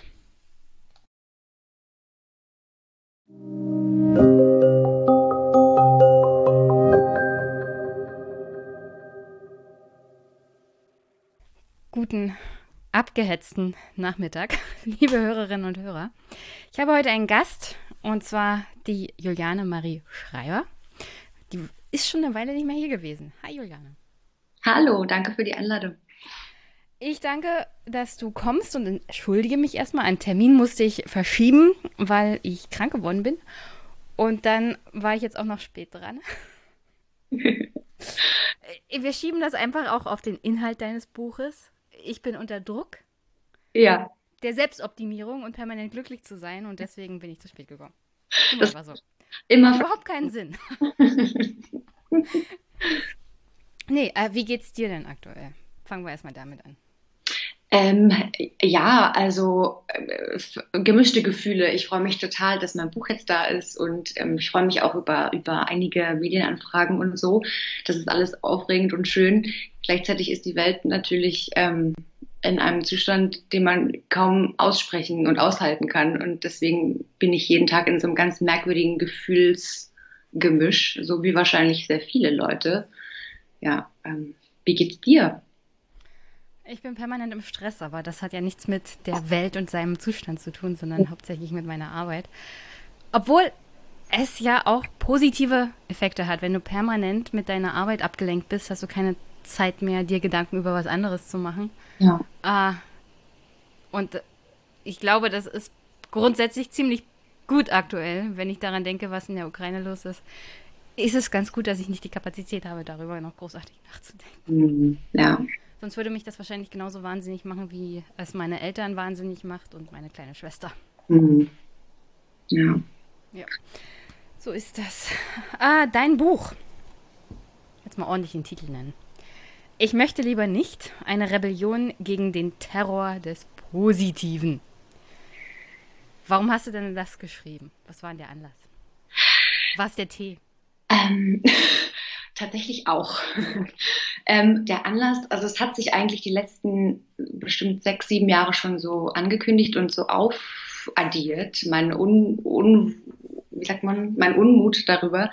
Ähm, es gab verschiedene Ereignisse, eben einmal diese, diese Warenwelt, diese Konsumwelt, die mich wahnsinnig genervt hat und ich hatte auch das Gefühl, dass es viele andere Menschen nervt. Ähm, aber vor allem eigentlich ein sozialer Aspekt. Es gab so einen Schlüsselmoment, den ich auch im Buch beschreibe. Da war ich im Pflegeheim meiner Großmutter zu Besuch und sie hatte eine ähm, Bettnachbarin, die hatte auch Besuch und ihr, also wirklich eine ganz alte, im Sterben liegende Dame und ihr wurde dann von ihrem, ich weiß nicht, wahrscheinlich Enkel gesagt, äh, denk doch mal mehr positiv, Oma, dann wirst du auch besser von den Pflegern hier behandelt. Und das hat mich total erschüttert und wütend gemacht, aber ich habe erst gar nicht verstanden, warum genau und habe da sehr lange drüber nachgedacht. Es ist auch schon bestimmt sechs, sieben Jahre her. Ähm, und bis man irgendwann klar geworden ist, ja, hier wird wirklich ein politischer Missstand, also der Pflegenotstand, auf die Perspektive einer einzelnen Person abgewälzt. Und das fand ich so krass. Und seitdem ich das gehört habe, habe ich äh, immer mehr von solchen Fällen gehört, wo Leute wirklich zu den absurdesten Momenten diesen Spruch bekommen haben, ja, denk doch mal positiv. Also wirklich, jemand hat Krebs und dann kommt, ja, äh, musst du halt positiv denken. Und das, das, das hat mich so wütend gemacht. Und aus dieser Wut ist eigentlich, also aus diesem Mitgefühl eigentlich ist dieses Buch dann entstanden, ähm, dass das so ein bisschen zusammenbringt, weil beides, diese Konsumwelt und dieses Denk halt positiv, das sind beides so ein Ausdruck dieser Kultur des Positiven, die so äh, sehr stark zugenommen hat. Gab es viele Momente während der Corona-Pandemie, wo du im Homeoffice warst, wo du damit noch konfrontiert wurdest? Oder hat das Homeoffice einem ermöglicht, auch mal von diesem Terror des Positiven wegzukommen? Nee, ich fand, da wurde es, also da wurde es eigentlich noch breiter, das Problem, äh, weil man ja immer auch gehört hat, ja, wer jetzt nicht äh, diesen Lockdown nutzt, um das Gesamtwerk von Dostoevsky zu lesen oder tausend Sprachen zu lernen, der hat halt nicht das äh, Mindset eines Gewinners, so nach dem Motto. Und ich dachte, was, was ist los? Also, ja, Pandemie, Menschen sterben und dann kommt, ja, du musst halt jetzt das Beste draus machen und nutze das als Chance. Also, wie das, dieses Scheitern als Chance das macht mich unglaublich wütend. Das äh, kommt auch groß in dem Buch vor. Also diese, diese, diese äh, Trugschluss, dass alles nur an unserer Perspektive liegt. Ja, wir können immer aus allem das Beste rausholen, selbst aus einem Massensterben. Und selbst jetzt im Krieg habe ich schon wieder gehört, ja, das Positive am Krieg ist, dass die Energiewende schneller kommt. Und das sind so Sachen, da, da fässt man sich nur noch an den Kopf. Also diese, diese Besessenheit, die wir alle wahrscheinlich irgendwo haben oder viele, da immer das Beste draus zu sehen, das ist umzudrehen, umzudeuten und nicht auszuhalten, wenn Dinge einfach nur wirklich schlimm sind, wenn sie für sich einfach schlecht sind. Das, das ist ein großes Thema in meinem Buch. Aber sind Menschen nicht grundsätzlich darauf getrimmt, dass man immer das Licht am Ende des Tunnels sieht? Egal wie schlimm es ist. Ja. Äh, also historisch gesehen haben wir ja schon viele, viele böse Dinge erlebt. Also Holocaust, Zweiter Weltkrieg. Massensterben, Massenvernichtung, Atomwaffeneinsatz. Und in diesen Momenten ist es doch eigentlich nur logisch, irgendwas Positives zu sehen, oder? Ich, ich glaube, ich gehe mit mit diesem Punkt der Hoffnung. Hoffnung ist total wichtig und äh, in solchen schlimmen Situationen auch das, was einen wahrscheinlich am, am Leben hält. Und das will ich auch überhaupt, das meine ich auch überhaupt nicht. Also ne, dieses Beispiel im Holocaust, wenn es da keine Hoffnung gegeben hätte, ne, also ja, das ist, das ist wichtig, aber ich würde das ganz stark abgrenzen von, von dem jetzigen, ähm, von der jetzigen Zeit, in der wir auf einem normalen Null quasi sind und Leute, Leuten ständig gesagt wird, ja, du musst aber auf eine plus zehn kommen. Also du musst immer, du musst noch mehr an dir arbeiten, du musst noch glücklicher, glücklicher sein. Du weißt ja auch nie, wo ist das Ende der Fahnenstange. Also wo, man weiß nie, ist man jetzt schon glücklich genug oder nicht. Und das ist das, was ich kritisiere. Also dieses, dieses, ähm, auch diese Vorstellung der Leistungsgesellschaft, ja, du kannst alles sein, wenn du nur an dich glaubst, so dieses extreme Überpsychologisieren von, ich muss nur die und die Einstellung haben und dann wird es schon besser sein. Was du meinst, ich verstehe das schon, diese, dieser Hoffnungsaspekt, der ist total wichtig, aber ich glaube, dieser Umdeutungsaspekt, dieser ähm, pure Optimismus, der bringt uns nicht immer unbedingt weiter. Und das hat man auch ähm, zu Corona gesehen. Da gab es doch in, in Venedig äh, die Leute, die dann so gefeiert haben, dass die Kanäle wieder sauberes Wasser haben. Ja, dass da Delfine also, schwimmen. Genau. Und dann dachte ich, das ist einfach ein falscher Fokus, weil das hat damit zu tun, dass äh, vor Bergamo sich die Leichen stapeln. Und das kann man nicht gut finden. Ich bin ja so der Typ Pessimist und äh, sehr, sehr, sehr, sehr sarkastisch. Und mich macht das Ganze wahnsinnig. Ich weiß auch gar nicht mehr, warum ich überhaupt noch auf Twitter bin, weil mich diese ganze Grundeinstellung absolut ankotzt. Alles daran macht mich wahnsinnig. Und äh, als ich dein Buch gelesen habe, war auch eine der ersten Fragen, also wann ist man eigentlich glücklich? Ja? Kann man nicht einfach zufrieden sein? Reicht das nicht aus? Ja. Mhm. Also ich kann, also in, in der Gesellschaft, der wir aktuell leben, kann ich auch gar nicht mehr sagen, wann ich eigentlich glücklich bin, weil ich gar nicht weiß, was, was ist denn dieses Glücklichsein? Also wie definieren wir das denn in dieser Gesellschaft? Wenn ich zu Hause auf der Couch bin bei meiner Mama und wir reden darüber, dass ich seit Wochen nicht mehr zu Hause war, äh, dann würde ich sagen, bin ich glücklich, ja, weil ich bei meiner Familie bin. Aber das ist nicht diese Art von Glücklichsein, die mir irgendwie eingeredet wird. Mhm. Und das hinterlässt irgendwie so ein Gefühl von Unzulänglichkeit in dieser aktuellen Gesellschaft. Und das ist wirklich schön, dass du das im Buch mal ansprichst, im, also im Großen und Ganzen. Weil, ja, äh, ich, ich frage mich auch, wie man davon wieder wegkommt. Also wie kommt man, kommt man von dieser Gesellschaft weg, die einem permanent einredet, also das ist noch nicht glücklich genug. Mhm. Das ist, ja, das ist, eine, das ist eine gute Frage, weil ich glaube, wir fokussieren eben viel zu stark, genau was du sagst, auf diesen, auf diesen Glücksrausch, auf so einen Freudentaumel, den man erstens selten hat und zweitens, der überhaupt nicht erstrebenswert ist. Also es geht auch darum im Buch, dass ähm, Glück äh, eigentlich auch eine psychische Störung ist. Also das ist nicht meine Meinung, sondern die von dem Psychologen Richard Bentel, der hat das 1992 ähm, das mal dazu aufgerufen, das wirklich so zu kategorisieren als psychische Störung, eben aus dem Grund, weil sehr, sehr glückliche Menschen verschiedene kognitive Defizite haben. Also sie sind sehr impulsiv, sie sind ähm, unzurechnungsfähig, was die Einschätzung ihrer eigenen Fähigkeiten eingeht. Also sie überschätzen sich maßlos, ähm, sie sind rücksichtsloser, sie sind auch egoistischer und das beschreibe ich alles. Das ist doch perfekt zur neoliberalen Gesellschaft. Ja, genau. Und das ist eben, und da, da geht es eben um die Frage, ist das überhaupt erstrebenswert? Also auch für eine Gesellschaft, weil das ist eben auch gar nicht das Normale. Also Bentel sagt eben auch Glück Zustand. Und ähm, das ist eben gar nicht so normal. Und da, darum geht es eben mir, dass, es, dass wir vielleicht mal neu drauf schauen, was ist eigentlich normal. Das, das fand ich überhaupt witzig. Also Glück als psychische Störung. Das impliziert, dass Menschen, die nicht glücklich sind, äh, die normalen Leute sind. Und wo sind die ganzen normalen Leute? Also auf Twitter und bei Instagram sind sie jedenfalls nicht. Ja? Und ich frage ja. mich, wo sind ganz normalen Leute geblieben?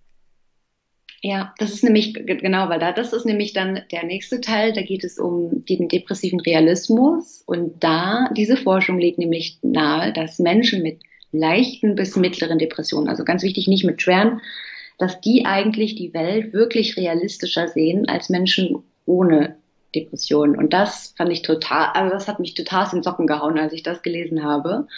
Ähm, dass das weil das wirklich, also wenn man das so einmal sacken lässt, dann müssten wir einfach komplett neu denken, was wirklich normal ist. Weil wir immer noch in so einer Welt leben, in der wir äh, denken, dass die melancholischen und die traurigen Menschen und die leicht depressiven oder depressiven, dass die irgendwie unnormal sind oder irgendwie so ein Fehler im System. Aber wenn es einfach genau andersrum ist, dass die sehr glücklichen ähm, einfach wirklich, dass die eigentlich eine Verzerrung haben. Und das, das nennt man nämlich auch Optimism Bias, also diese Optimismusverzerrung, die sehr glückliche Menschen und optimistische Menschen haben, weil sie eben sich selber überschätzen, dass die quasi diese rosarote Brille die ganze Zeit aufhaben. Das, das fand ich sehr interessant. Ich kann mal eine Beobachtung hier schildern, als das mit der Ukraine-Krise und mit dem Angriffskrieg losging. War so das Gefühl in der Umgebung, in der ich mich bewege, was wie gesagt Twitter ist hauptsächlich, Weltuntergang, Apokalypse. Ja. Und meine Reaktion war, ja, ist halt ein Krieg. Guckt euch doch mal die Welt an. Das ist jetzt nicht der erste Krieg, den ich in den letzten äh, zwölf Monaten überhaupt mitgekriegt habe. Ja. ja. Vielleicht hat mich das auch ein bisschen abgestumpft, wenn man sich permanent mit diesen ganzen Konflikten beschäftigt, dann sagt man, ja, ist jetzt halt ein weiterer. Ja. Ist nur näher an der Haustür, aber mhm. davon wird erstens die Welt nicht untergehen. Ist schlimm, aber geht, geht nicht unter. Äh, und zweitens kommt mal alle wieder runter. Mhm. Ja. Weil die Gesellschaft und Menschen müssen ja trotzdem weiterhin funktionieren. Und ich habe nicht das Gefühl, dass unsere Gesellschaft funktionieren kann, wenn sie mit etwas konfrontiert wird, das nicht mit irgendeinem Kaufrausch überbrückt werden kann. Weil das wäre auch die nächste Frage. Wie, wie stellen wir eigentlich Glück in der aktuellen Gesellschaft her? Und ähm, das ist nicht zu Hause bei Mami Kaffee trinken. Nee, natürlich. meistens so ein Konsum, absoluter Konsumrausch.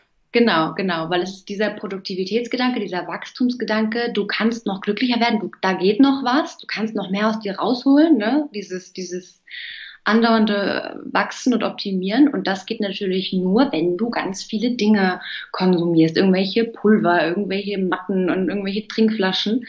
Ähm, und dafür, davon wird es natürlich auch nicht besser, aber dieses ewige, diese Fata Morgana am Horizont, damit wirst du glücklich, das treibt uns einfach unglaublich an. Und das, ich glaube, das Schlimmste für den Kapitalismus wären ja zufriedene Menschen, also die, weil die konsumieren ja nichts. Aber das geht, das, das geht natürlich nicht. Also, und das, ähm, diese, diese Verbindung mache ich auch auf. Deswegen ist diese positive Psychologie, die ähm, von Martin Seligman mitbegründet wurde und die eben Ende der 90er um 2000 so langsam nach Europa gekommen ist, dass die, die passt einfach wirklich wie Arsch auf Eimer auf unsere Konsumgesellschaft, weil die sind natürlich super dankbar. Ah, das ist eine tolle, das ist eine tolle Idee, das nehmen wir auf, damit können wir alles verkaufen. Und ähm, deswegen boomt das jetzt so und deswegen äh, glauben auch alle Leute, ja, okay, wenn ich das und das Produkt äh, erwerbe, dann, dann werde ich glücklich sein. Hat man aus dem Glücklichsein eine Art Droge gemacht? Und das sind die Drogenhändler sozusagen, diese ganzen Life-Coaches? Ja, ich denke schon, es ist gar nicht so ein schlechter Vergleich. Ich glaube, hm, man könnte auch sagen, das Glück ist so ein bisschen das Fast Food und die Zufriedenheit wäre so die gesunde Ernährung dagegen, diese langsame, slow, slow, slow Food wahrscheinlich. So eine Art Eintopf mit gutem Inhalt. ja, genau, der nicht so schön aussieht, weil Zufriedenheit kommt ja oft nicht von angenehmen Momenten. Zufriedenheit hat man ja dann, wenn man das Gefühl hat, das Leben ähm, funktioniert, es geht so auf, meine Arbeit trägt Früchte und ich sehe das dann. Und das ist oft langwierig und oft eben auch kein schöner Prozess und äh, man muss da auch manchmal Schmerz und Leid erdulden. Ähm, aber es ist eben viel langfristiger und Glück ist dieser kurzfristige Rausch und den, dem jagen wir halt so hinterher. Das wollen wir unbedingt haben. Dafür haben wir auch unglaublich viele Begriffe, ne? Rausch, Euphorie, Taumel, all diese, all diese tollen Begriffe. Ja, aber um ehrlich zu sein, sind sie ja nicht sonderlich positiv. Weil wenn wir von Rausch sprechen, es, ist, es geht immer über das Ziel hinaus und dann kommt irgendwann der Absturz. Das stimmt. Und deswegen beschreibe ich das auch mit, ähm, dass eigentlich der, der, der sehr Glückliche ist fast, also sehr nah eigentlich an dem Manischen, an der Manie dran. Wo Oder wir auch wieder beim psychischen Störungen sind. Genau, genau, also weil der eben, ne, der, der so fokussiert ist auf sich und der fühlt sich subjektiv sehr, sehr gut, aber andere Leute leiden unter ihm, weil er eben soziale Regeln nicht beachtet, weil er bei Rot über die Ampel fährt, weil er denkt, ah, das gilt nicht für mich, ähm, weil er sich nicht an der Kinokasse anstellt, weil er denkt, ah, ich, ich, ich gehe jetzt da so durch und dieses und das ist sehr ähnlich auch wie bei Verliebten, die in so einem Rausch sind, in diesem, ne, eigentlich in so einer, einer Störung, äh, die so stark auf ihr Objekt der Begierde ähm, fokussieren, dass sie alles andere so aus dem Auge verlieren. Und ähm, deswegen geht es auch im, in diesem extremen Glücksrausch geht es dann auch eben um diese Drogen, die ich dann beschreibe ähm, im Dritten Reich. Also diese Frage von dieses, dieses extreme High, ne, das wurde ja auch immer schon benutzt, eben auch in Kriegen, eben um besser töten zu können, weil nämlich Menschen, die in diesem ekstatischen Rausch sind, eine geringere Tötungshemmung haben und ähm, die einfacher töten können. Und die ganze Enthemmung, das kriegt man ja schon mit, wenn man alleine ein bisschen Alkohol trinkt und nicht viel verträgt. Genau, genau. Aber, aber das mit äh, dem Liebespärchen ist ja ganz interessant es ist ja auch zu beobachten, dass in der jüngeren Gesellschaft Paare nicht längerfristig zusammenbleiben. Mhm. So, sobald der Liebesrausch vorbei ist, ist die Beziehung vorbei. Und ähm, klar, da kann man jetzt sagen, äh, Oma erzählt vom Krieg oder so. Aber in der Vergangenheit sind auf, wahrscheinlich auch aufgrund der gesellschaftlichen Drucksituation, weil Scheidung war ja nicht so gerne gesehen. Aber man ist länger zusammengeblieben, auch wenn dieser Liebesrausch vorbei war. Und dieses Aushalten von der Rausch ist vorbei und wir leben jetzt einfach nur noch als Paar zusammen und äh, da ist man halt ein bisschen zufrieden, aber dieses Hoch ist nicht mehr da. Das mhm. hält auch keiner mehr aus. Ja, das, das stimmt. Deswegen ähm, gab es eine Untersuchung, die hat wirklich gezeigt, dass verliebte Menschen einen temporären Zustand des Wahns haben. Also sie sind wirklich im Wahn. Und das äh, haben, hat eine Psychiaterin rausgefunden. Das fand ich auch also sehr treffend. Genau, und eben, dass dann da dann den Schalter umzulegen und zu sagen, nach dem Wahn ist ja immer noch Liebe. Das, ähm, ich glaube, das. Andere halt. Genau, also ja, das ist eben eine ganz andere Qualität, aber die muss man dann eben auch erkennen und wertschätzen. Und, ja. Aber das ist, ähm, das sieht man ja auch immer wieder in Film, Fernsehen. Diese Art von Liebe ist nicht so richtig propagandasicher. Mhm. Es ist immer dieser Rausch, dieses Verliebtsein, diese äh, romantische Komödie. Es hat ja immer irgendwie was von dieser Phase, wo sie alle völlig plemplem sind eigentlich. Und dieses längerfristige Zusammensein, man kocht sich früh einen Kaffee und setzt sich zusammen und ähm, redet übers Wetter, was ja auch vorkommt. Das ist nicht Teil unserer, unserer Wahrnehmung, um ehrlich zu sein. Ja. Und das ist ein bisschen schade, um ehrlich zu sein. Ja, das sehe ich auch so, genau. Aber es, weil es eben auch wieder so diesen Verkaufsaspekt hat, ne? Also es verkauft sie einfach nicht so gut. Also bei Disney war es ja auch immer so, es hört dann auf, wenn sie zusammengekommen sind. And they lived happily ever after. Aber was ist denn dann danach? So, da geht's ja eigentlich los. Aber das, das will keiner ja, mehr. Da fängt die Arbeit ja erst richtig an, ja. Ja, genau. Da muss er erstmal anfangen, den Mann wieder in die richtige Bahn zu leiten. Lassen wir das. Der, der Glücksterror, wie nimmst du den noch wahr? Also durch das Duschbad des Grauens, die verschiedenen Teesorten, die männlich und weiblich geprägt sind? Ja, vor allem eben, wie ich schon meinte, dadurch, dass wir eben ähm, dieses, also das ist das, was du beschreibst, ist ja diese Kultur des Kommandos eigentlich. Also die, die habe ich auch drin von Sigmund Baumann, der eben meint, ja, wir haben uns gesellschaftlich entwickelt von einem, du darfst etwas nicht, zu einem du musst. Also früher sind Leute beim äh, Psychologen gewesen, weil sie irgendwie ihre Wünsche nicht ausleben durften. Und heute sind sie beim Psychologen, weil sie keine keinen Antrieb mehr finden und keine, keine Lust mehr auf, auf Dinge haben, weil wir eben alle, alle Wünsche erfüllt. Genau, also wir müssen, wir sollen immer was wollen. Also dieses Wollen sollen ist heute sehr stark. Äh, alles, alles sagt mir immer, du musst glücklich und du musst produktiv sein. Ähm, aber eben, wie gesagt, also am schlimmsten finde ich dieses, dieses größere Problem, dass dieses Glücksstreben eingebettet ist in diese dominante Vorstellung äh, der, der Meritokratie, also der, der Leistungsgesellschaft, nach der jeder das bekommt, was er auch aus eigener Kraft verdient. Also diese Idee, das liegt nur an dir, du musst dich anstrengen und du kannst alles sein, wenn du nur genug an dich glaubst. Und dieser Satz, der, der stimmt einfach so nicht. Also das passt super in in unsere neoliberale Gesellschaft, nach der irgendwie jeder für alles selbstverantwortlich ist, ja, Gesundheit und Bildung, alles Dinge, die eigentlich der Sozialstaat ähm, providen sollte, in, in, also in der Basis zumindest, ähm, das wird so ignoriert. Also die, die Umstände werden so stark ignoriert an diesem Spruch. Ähm, die ungleichen Chancen, die ein Mensch hat, äh, soziale Herkunft, whatever, so all diese, all diese Dinge, die, die negieren wir so stark, weil wir eben denken, nur der psychologische Ansatz ist der valide. Und das, das ist halt ein Problem, wenn wir die Sachen überhaupt nicht mehr politisch begreifen, sondern eben immer nur psychologisch, individuell sehen. Aber der Pflegenotstand, der verbessert sich eben nicht durch mein Mindset oder durch oder meine Perspektive darauf.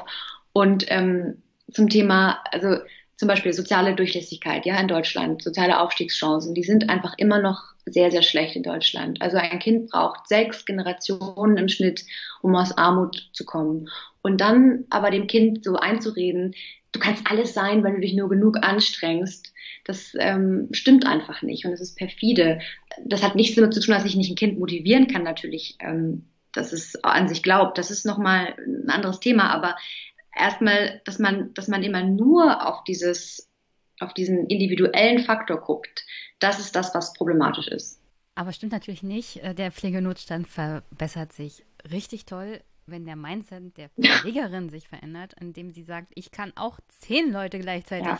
besparen. Ja, das ist ein großes Problem, auch in privaten Kitas zum Beispiel. Da werden dann die Erzieherinnen nämlich gecoacht tatsächlich und die müssen jetzt Resilienztraining machen und ähm, Achtsamkeitskurse.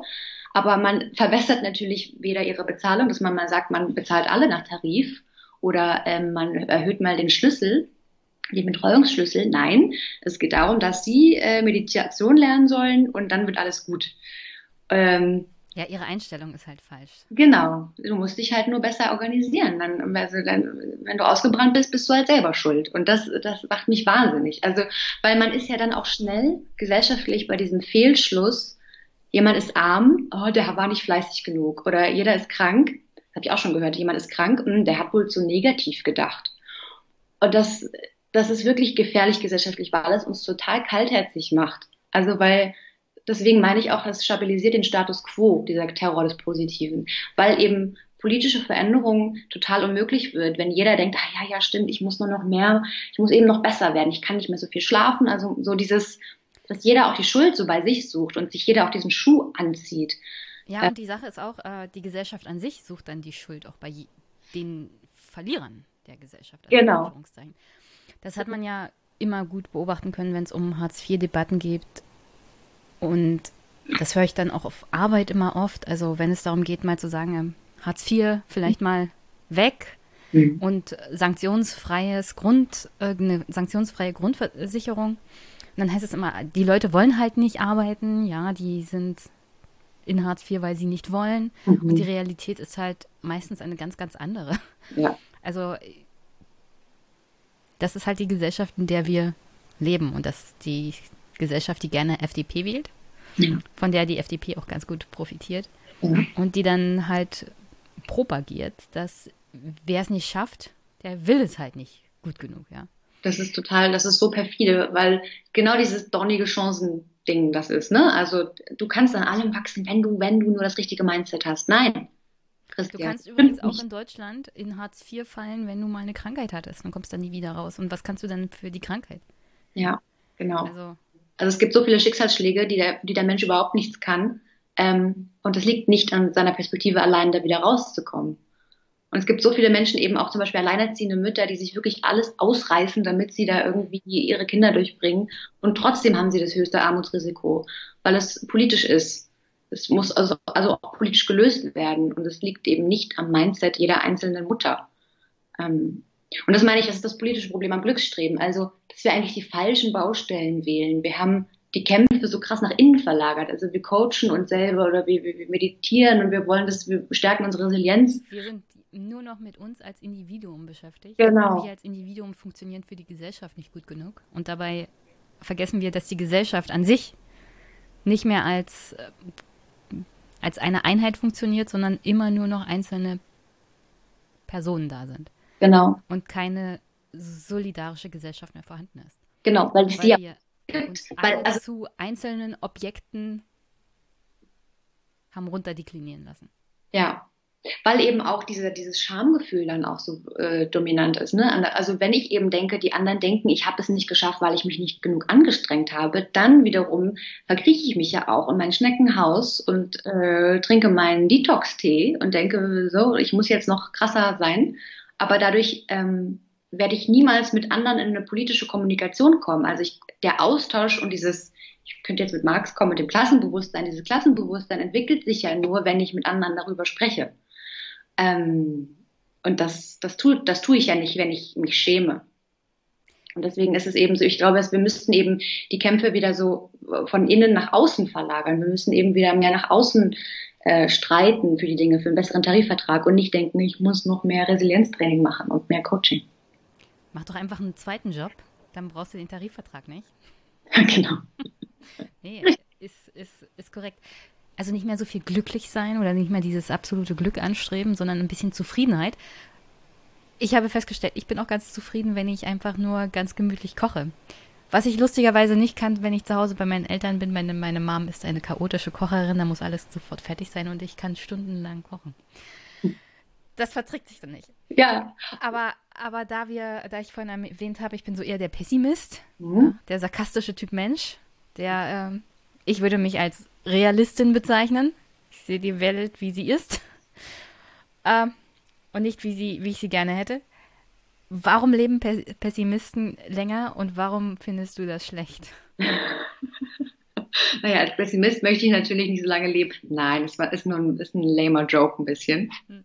Ähm, aber geh vielleicht auch ein bisschen auf die Kurzeigenschaften von Pessimisten ein. Ja, ach, das, das, ähm, genau. Also Optimisten küssen besser heißt ein Buch von Martin Seligman. Das wurde irgendwann so übersetzt. Das hat, das ist, ich finde, das ist so ein blöder Titel, weil es eben genau dieses, dieses Pessimisten-Bashing betreibt. Also dieses, ja, der Pessimist ist der Verlierer der Gesellschaft und so. Und deswegen habe ich das einmal umdrehen wollen und habe daraus gemacht, Pessimisten küssen besser. Mit der Begründung, dass Optimisten sich eben unfassbar überschätzen ähm, und zu den rüpelhaften Rührern gehören. und der Pessimist der Vorsichtige ist. Der, das ist jetzt Kopfkino. Der sich so ein bisschen anstrengt. Das ist natürlich eine Pointe. Ähm, und nicht verifiziert, aber es ging mir darum, das einmal umzudrehen, weil dieses Optimisten-Küssen besser mich so unfassbar aufgeregt hat. Ähm, nein, vielleicht sind die Pessimisten auch immer die stillen äh, Mauerblümchen, aber ja. haben es dann faustdick hinter den Ohren. ja. Also nee, genau, und in diesem Kapitel geht es eben darum, dass Pessimisten, also beziehungsweise auch depressive Realisten und Menschen, die einfach nicht andauernd optimistisch sind, dass die ähm, viele, viele gute Dinge haben. Zum Beispiel sind sie großzügiger. Das hat man rausgefunden in diesem Diktatorenspiel. Das kennst du wahrscheinlich. Das ist zwei Personen. Eine Person bekommt eine Summe Geld und kann dann überlegen, wie viel sie der anderen Person abgibt. Und das haben Untersuchungen von äh, Josef Forgas gezeigt, dass Menschen, die in einer nicht glücklichen Grundstimmung waren, also in einer traurigen Grundstimmung, dass die dem anderen mehr Geld abgegeben haben. Und die Glücklichen haben dem anderen weniger Geld abgegeben. Und die Erklärung dafür ist, dass äh, positiv gestimmte Personen wahrscheinlich ihre Aufmerksamkeit sehr stark auf sich selbst lenken und nicht glückliche Menschen paradoxerweise, muss man sagen, mehr auf ihre Umwelt achten. Ähm, und ähm, dass sie dadurch auch stärker sensibilisiert sind für Leid und Ungerechtigkeit in der Welt und sich deswegen eben auch fairer äh, verhalten. Und deswegen habe ich äh. Solidarischer. Ja, genau. Deswegen meinte ich so, dass irgendwie die Nichtglücklichen ein größeres Herz haben. Also was man ja überhaupt nicht denken würde, weil man ja denken würde, es ist andersrum. Aber also eigentlich müsste ja Jeff Bezos und Elon Musk, das müssten die glücklichsten Menschen der Welt sein. Die haben alles. Die können ihre eigenen Raketen zum Mond schießen mhm. und zum Mars. Ähm, aber das bestätigt deine, also diese These, weil sie geben praktisch nichts von ihrem Reichtum ab und von ihrem ja. Glück. Nee, weil sie so auf sich fokussieren. Sie sind total im Rausch mit sich. Und das zeigt auch das Verhalten ganz gut von ihnen. Das ist ein gutes Beispiel. Und das Spannende ist, dass melancholische Menschen, Menschen sogar freundlicher sind. Das gab auch ein Experiment. Also da, da wurde, es wurden zwei Gruppen getestet, eine glückliche und eine nicht glückliche, und die sollten ähm, in einem fremden Büro nach einem Hefter fragen. Und die nicht glückliche Gruppe hat viel freundlicher und vorsichtiger gefragt. Ähm, und war höflicher und haben einfach eine durchdachtere Anfrage gestellt. Und weil sie einfach mehr auf andere eingehen. Und das fand ich hochspannend. Und ähm, zu der Frage, die du gerade gestellt hast mit dem, dass sie länger leben. Also das ist ja so eine auch so eine These von der positiven Psychologie, dass Optimisten länger leben würden. Und das ist sowas, wo man immer denkt, ja, das muss ja stimmen, das muss ja so sein. Aber es stimmt eben nicht unbedingt, weil die Korrelationen häufig nicht ganz klar sind. Also wahrscheinlich ist es so, dass einfach glückliche Menschen vielleicht mehr Sport machen und dann eventuell dadurch durch den Sport länger leben. Aber sobald ein Pessimist sagt, oh, ähm, äh, ich muss mehr Sport machen, damit ich nicht so schnell sterbe oder so, dann wird der natürlich auch länger leben. Also aber dann ist der Faktor eben Sport und nicht Optimismus. Ähm, und es gibt eine ganz spannende Untersuchung von Howard Friedman, das heißt Langlebigkeitsprojekt. Da hat der, ich glaube so um 1900 herum, ähm, Schüler ähm, untersucht, also äh, hat ein, eine, ein Experiment mit ihnen gemacht und hat sie ihr Leben lang begleitet.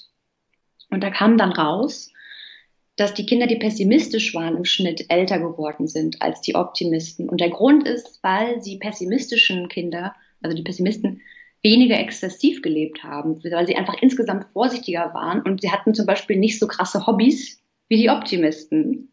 Und deswegen. Zum Beispiel Bungee Jumping. Ja, genau. Und das würde quasi diese ganze These einmal widerlegen, dass Optimisten unbedingt viel länger leben. Das macht mich als Pessimisten sehr optimistisch. das ist zu viel Dialektik für mein Gehirn. Der musste jetzt raus. Ja. war eine Steilvorlage. Ja. Schäm dich, nein. Genau, Also, es geht nicht darum, dass man äh, glücklich sein darf. Dass man darf natürlich glücklich sein, aber es geht darum, dass man Weißt nicht du, was mich glücklich macht? glücklich sein muss. Deine Diese Tasse. kleinen Katzentassen. Ja, guck mal hier. Ich habe auch Fluff You. Oh, süß. Sind die kleinen Dinge. Ja, Es sind die kleinen Dinge, die einen glücklich machen. Oder zufrieden in meinem Fall. genau. Ja, aber eben, man darf ja auch glücklich sein, aber man muss halt nicht die ganze Zeit glücklich sein müssen. Das ist das Ding. Brauchen wir neben diesem ganzen Optimize Your Life Coaching jetzt mal so einen Pessimisten und seid zufrieden Coaching? Ja, oder schimpft mehr Coaching. Das finde ich ja gut. Weil dieses Wie, Schimpfen. wie schimpft man richtig? Das ist ja hier eigentlich ein, also ich habe ja angefangen mit Rant-Podcast. Ja. Ich glaube, das äh, war sehr, gut für meine geistige Gesundheit. Mittlerweile hat das ein bisschen abgenommen. äh, nichtsdestotrotz, wie würdest du denn empfehlen, rantet man richtig, würde ich sagen, oder schimpft man richtig?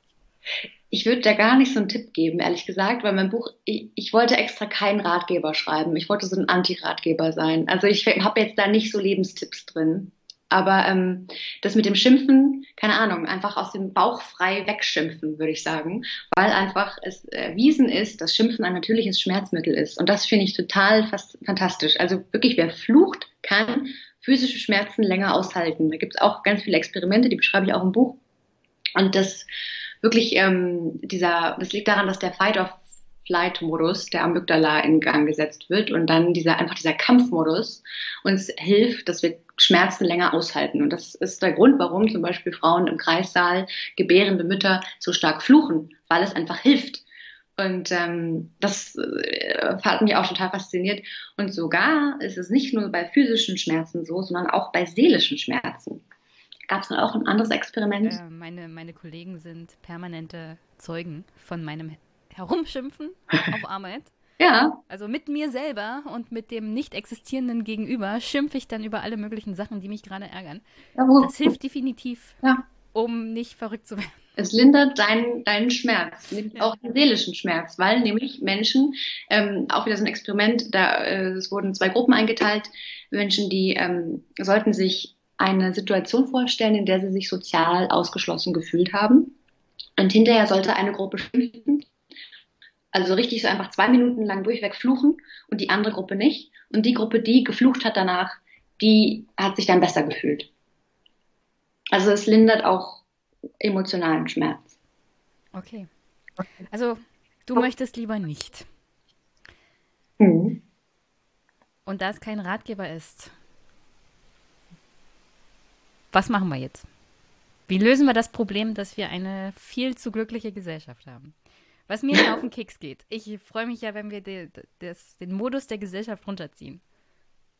Ja, ich glaube, wir haben gar nicht so eine glückliche Gesellschaft. Wir haben eine Gesellschaft, die unbedingt glücklich sein möchte. Ähm, aber ich glaube, also der Punkt dieses Buches ist erstmal seine Betrachtungsweise vielleicht zu überdenken und zu erkennen, vielleicht ist das alles gar nicht so gut, dass ich unbedingt glücklich sein will. Vielleicht muss ich es nicht. Und deswegen Es ist okay, nicht glücklich zu sein. Nee, genau. Also ich sage immer lieber ein depressiver Realist, der damit irgendwie, der sich äh, mit seiner Endlichkeit und auch der Endlichkeit der Welt beschäftigt oder auch mit schlimmen Dingen, als so ein Good Vibes Only Mensch, der damit allen auf den Zeiger geht. Also ich, mein, mein Ende ist so ein bisschen, ähm, ich komme damit so mit Gramsci und dem Pessimismus des Verstandes, Optimismus des Willens und das finde ich ist ein ganz guter Ausblick. Also dass man eben sagt, man erkennt erstmal, dass die Dinge sind, wie sie sind. Ich muss erstmal ehrlich die Probleme benennen können, damit ich sie später ändern kann. Das ist das, was er meint. Also keine Selbsttäuschung, kein Glücksstreben, sondern erstmal so ein nüchterner Pragmatismus, um dann aber die existierende Realität für die Menschen auch ändern zu können. Also das meint er mit Optimismus des Willens. Und ich glaube, das ist eigentlich ein der einzige Ratschlag, den ich, wenn ich jetzt so muss, geben könnte. Also dieses, dass man sich sagt, ja, die Zukunft wird natürlich voller Probleme sein und es wird immer ähm, schlimme Dinge geben. Aber wenn man die dann so umdeutet und immer so tut, als wären sie gar nicht da, dann kann man sie auch nicht angehen. Und deswegen glaube ich, ist es eben doch wichtig, dass man erstmal zugibt, was da ist, dass man erstmal ehrlich benennt, was da ist. Und deswegen ist der Optimismus, glaube ich, einfach nicht so hilfreich. Also Hoffnung natürlich schon, aber eben nicht dieser Optimismus, sondern dass man sagt, Ich würde es als künstliches Glücklichsein bezeichnen. Genau, Das, ja. Also unsere Gesellschaft stellt einen permanenten künstlichen Glückszustand her. Deswegen habe ich ja von Drogen geredet. Und der ist schädlich, so grundsätzlich. Ja, Könnte man genau. wahrscheinlich sagen. Ja, und deswegen glaube ich auch, ist es wichtig, dass wir uns von diesem Terror des Positiven nicht so in den Wahnsinn treiben lassen. Also einfach, dass man den auch so vielleicht ein bisschen, ja, also die Luft rausnimmt, indem man sich darüber lustig macht. Das mache ich jetzt mm, oft in meinem privaten Leben. Ich denke dann so, ah, wieder so ein, so ein blöder Tee. Und dann gehe ich so daran vorbei und denke mir meinen Teil. Ähm, das ist so, das im Privaten. Und ich glaube, im Gesellschaftlichen wäre es einfach gut, wenn man, also Gramsci hat gesagt, man braucht Menschen, die nicht angesichts der schlimmsten Schrecken verzweifeln, aber auch sich nicht an jeder Dummheit begeistern. Und das ist ja das, was ich mit Pragmatismus beschreiben würde. Also was, was du auch hast, wenn du sagst, du bist Realistin. Ich glaube, das ist ein klügerer Vorsatz in unserer Zeit, damit man einfach ja ähm, die Bedingungen und die Umstände für die Menschen auch ändern kann. So sieht's aus, damit man auch ein bisschen solidarischer ist und sich über das Nebeneinander Gedanken macht und nicht nur um das sich selbst existierende Gedanken macht. Ja. Was steht dann als nächstes an? Nächstes Projekt, nächstes Buch? Uh, das muss ich noch überlegen. da ist noch, also ich bin erstmal noch ganz hier damit ähm, glücklich, haha, und auch lange mit meinem, meinem jetzigen Buch. Nein, noch, noch habe ich ähm, ist noch nichts Spruchreifes, aber ich werde auf jeden Fall sicherlich im Schreiben bleiben und auch im Politischen verbleiben. Darüber freue ich mich am meisten. Und äh, das nächste Mal verspreche ich dir, gibt es nicht so eine Schieberei mit den Terminen. Kein freue mich Problem. wenn du da bist. Ja, sehr gerne. Danke dir. Botschaft für die Hörerinnen und Hörer. Mm, Nee, das war's jetzt schon. Pessimismus des Verstandes, Optimismus des Willens. Das ist meine Botschaft. Sehr gut. Dann wünsche ich dir einen sehr zufriedenen Nachmittag. Danke, Nicht dir auch. Glück Nein? und um Gottes Willen kein Duschbad des Grauens. Ah, vielen Dank. Alle aussortiert. Also, liebe Hörerinnen und Hörer, le- lest das Buch von Juliane Schreiber. Ich möchte lieber nicht. Ich möchte lieber auch nicht. Ich möchte lieber nur diesen Podcast machen und mit netten Menschen reden. Das macht mich auch ein bisschen glücklich und zufrieden. Okay, danke, dass du Zeit gefunden hast und man sieht und hört sich mal wieder. Bis dann. Tschüss. tschüss. Danke. Ja, danke.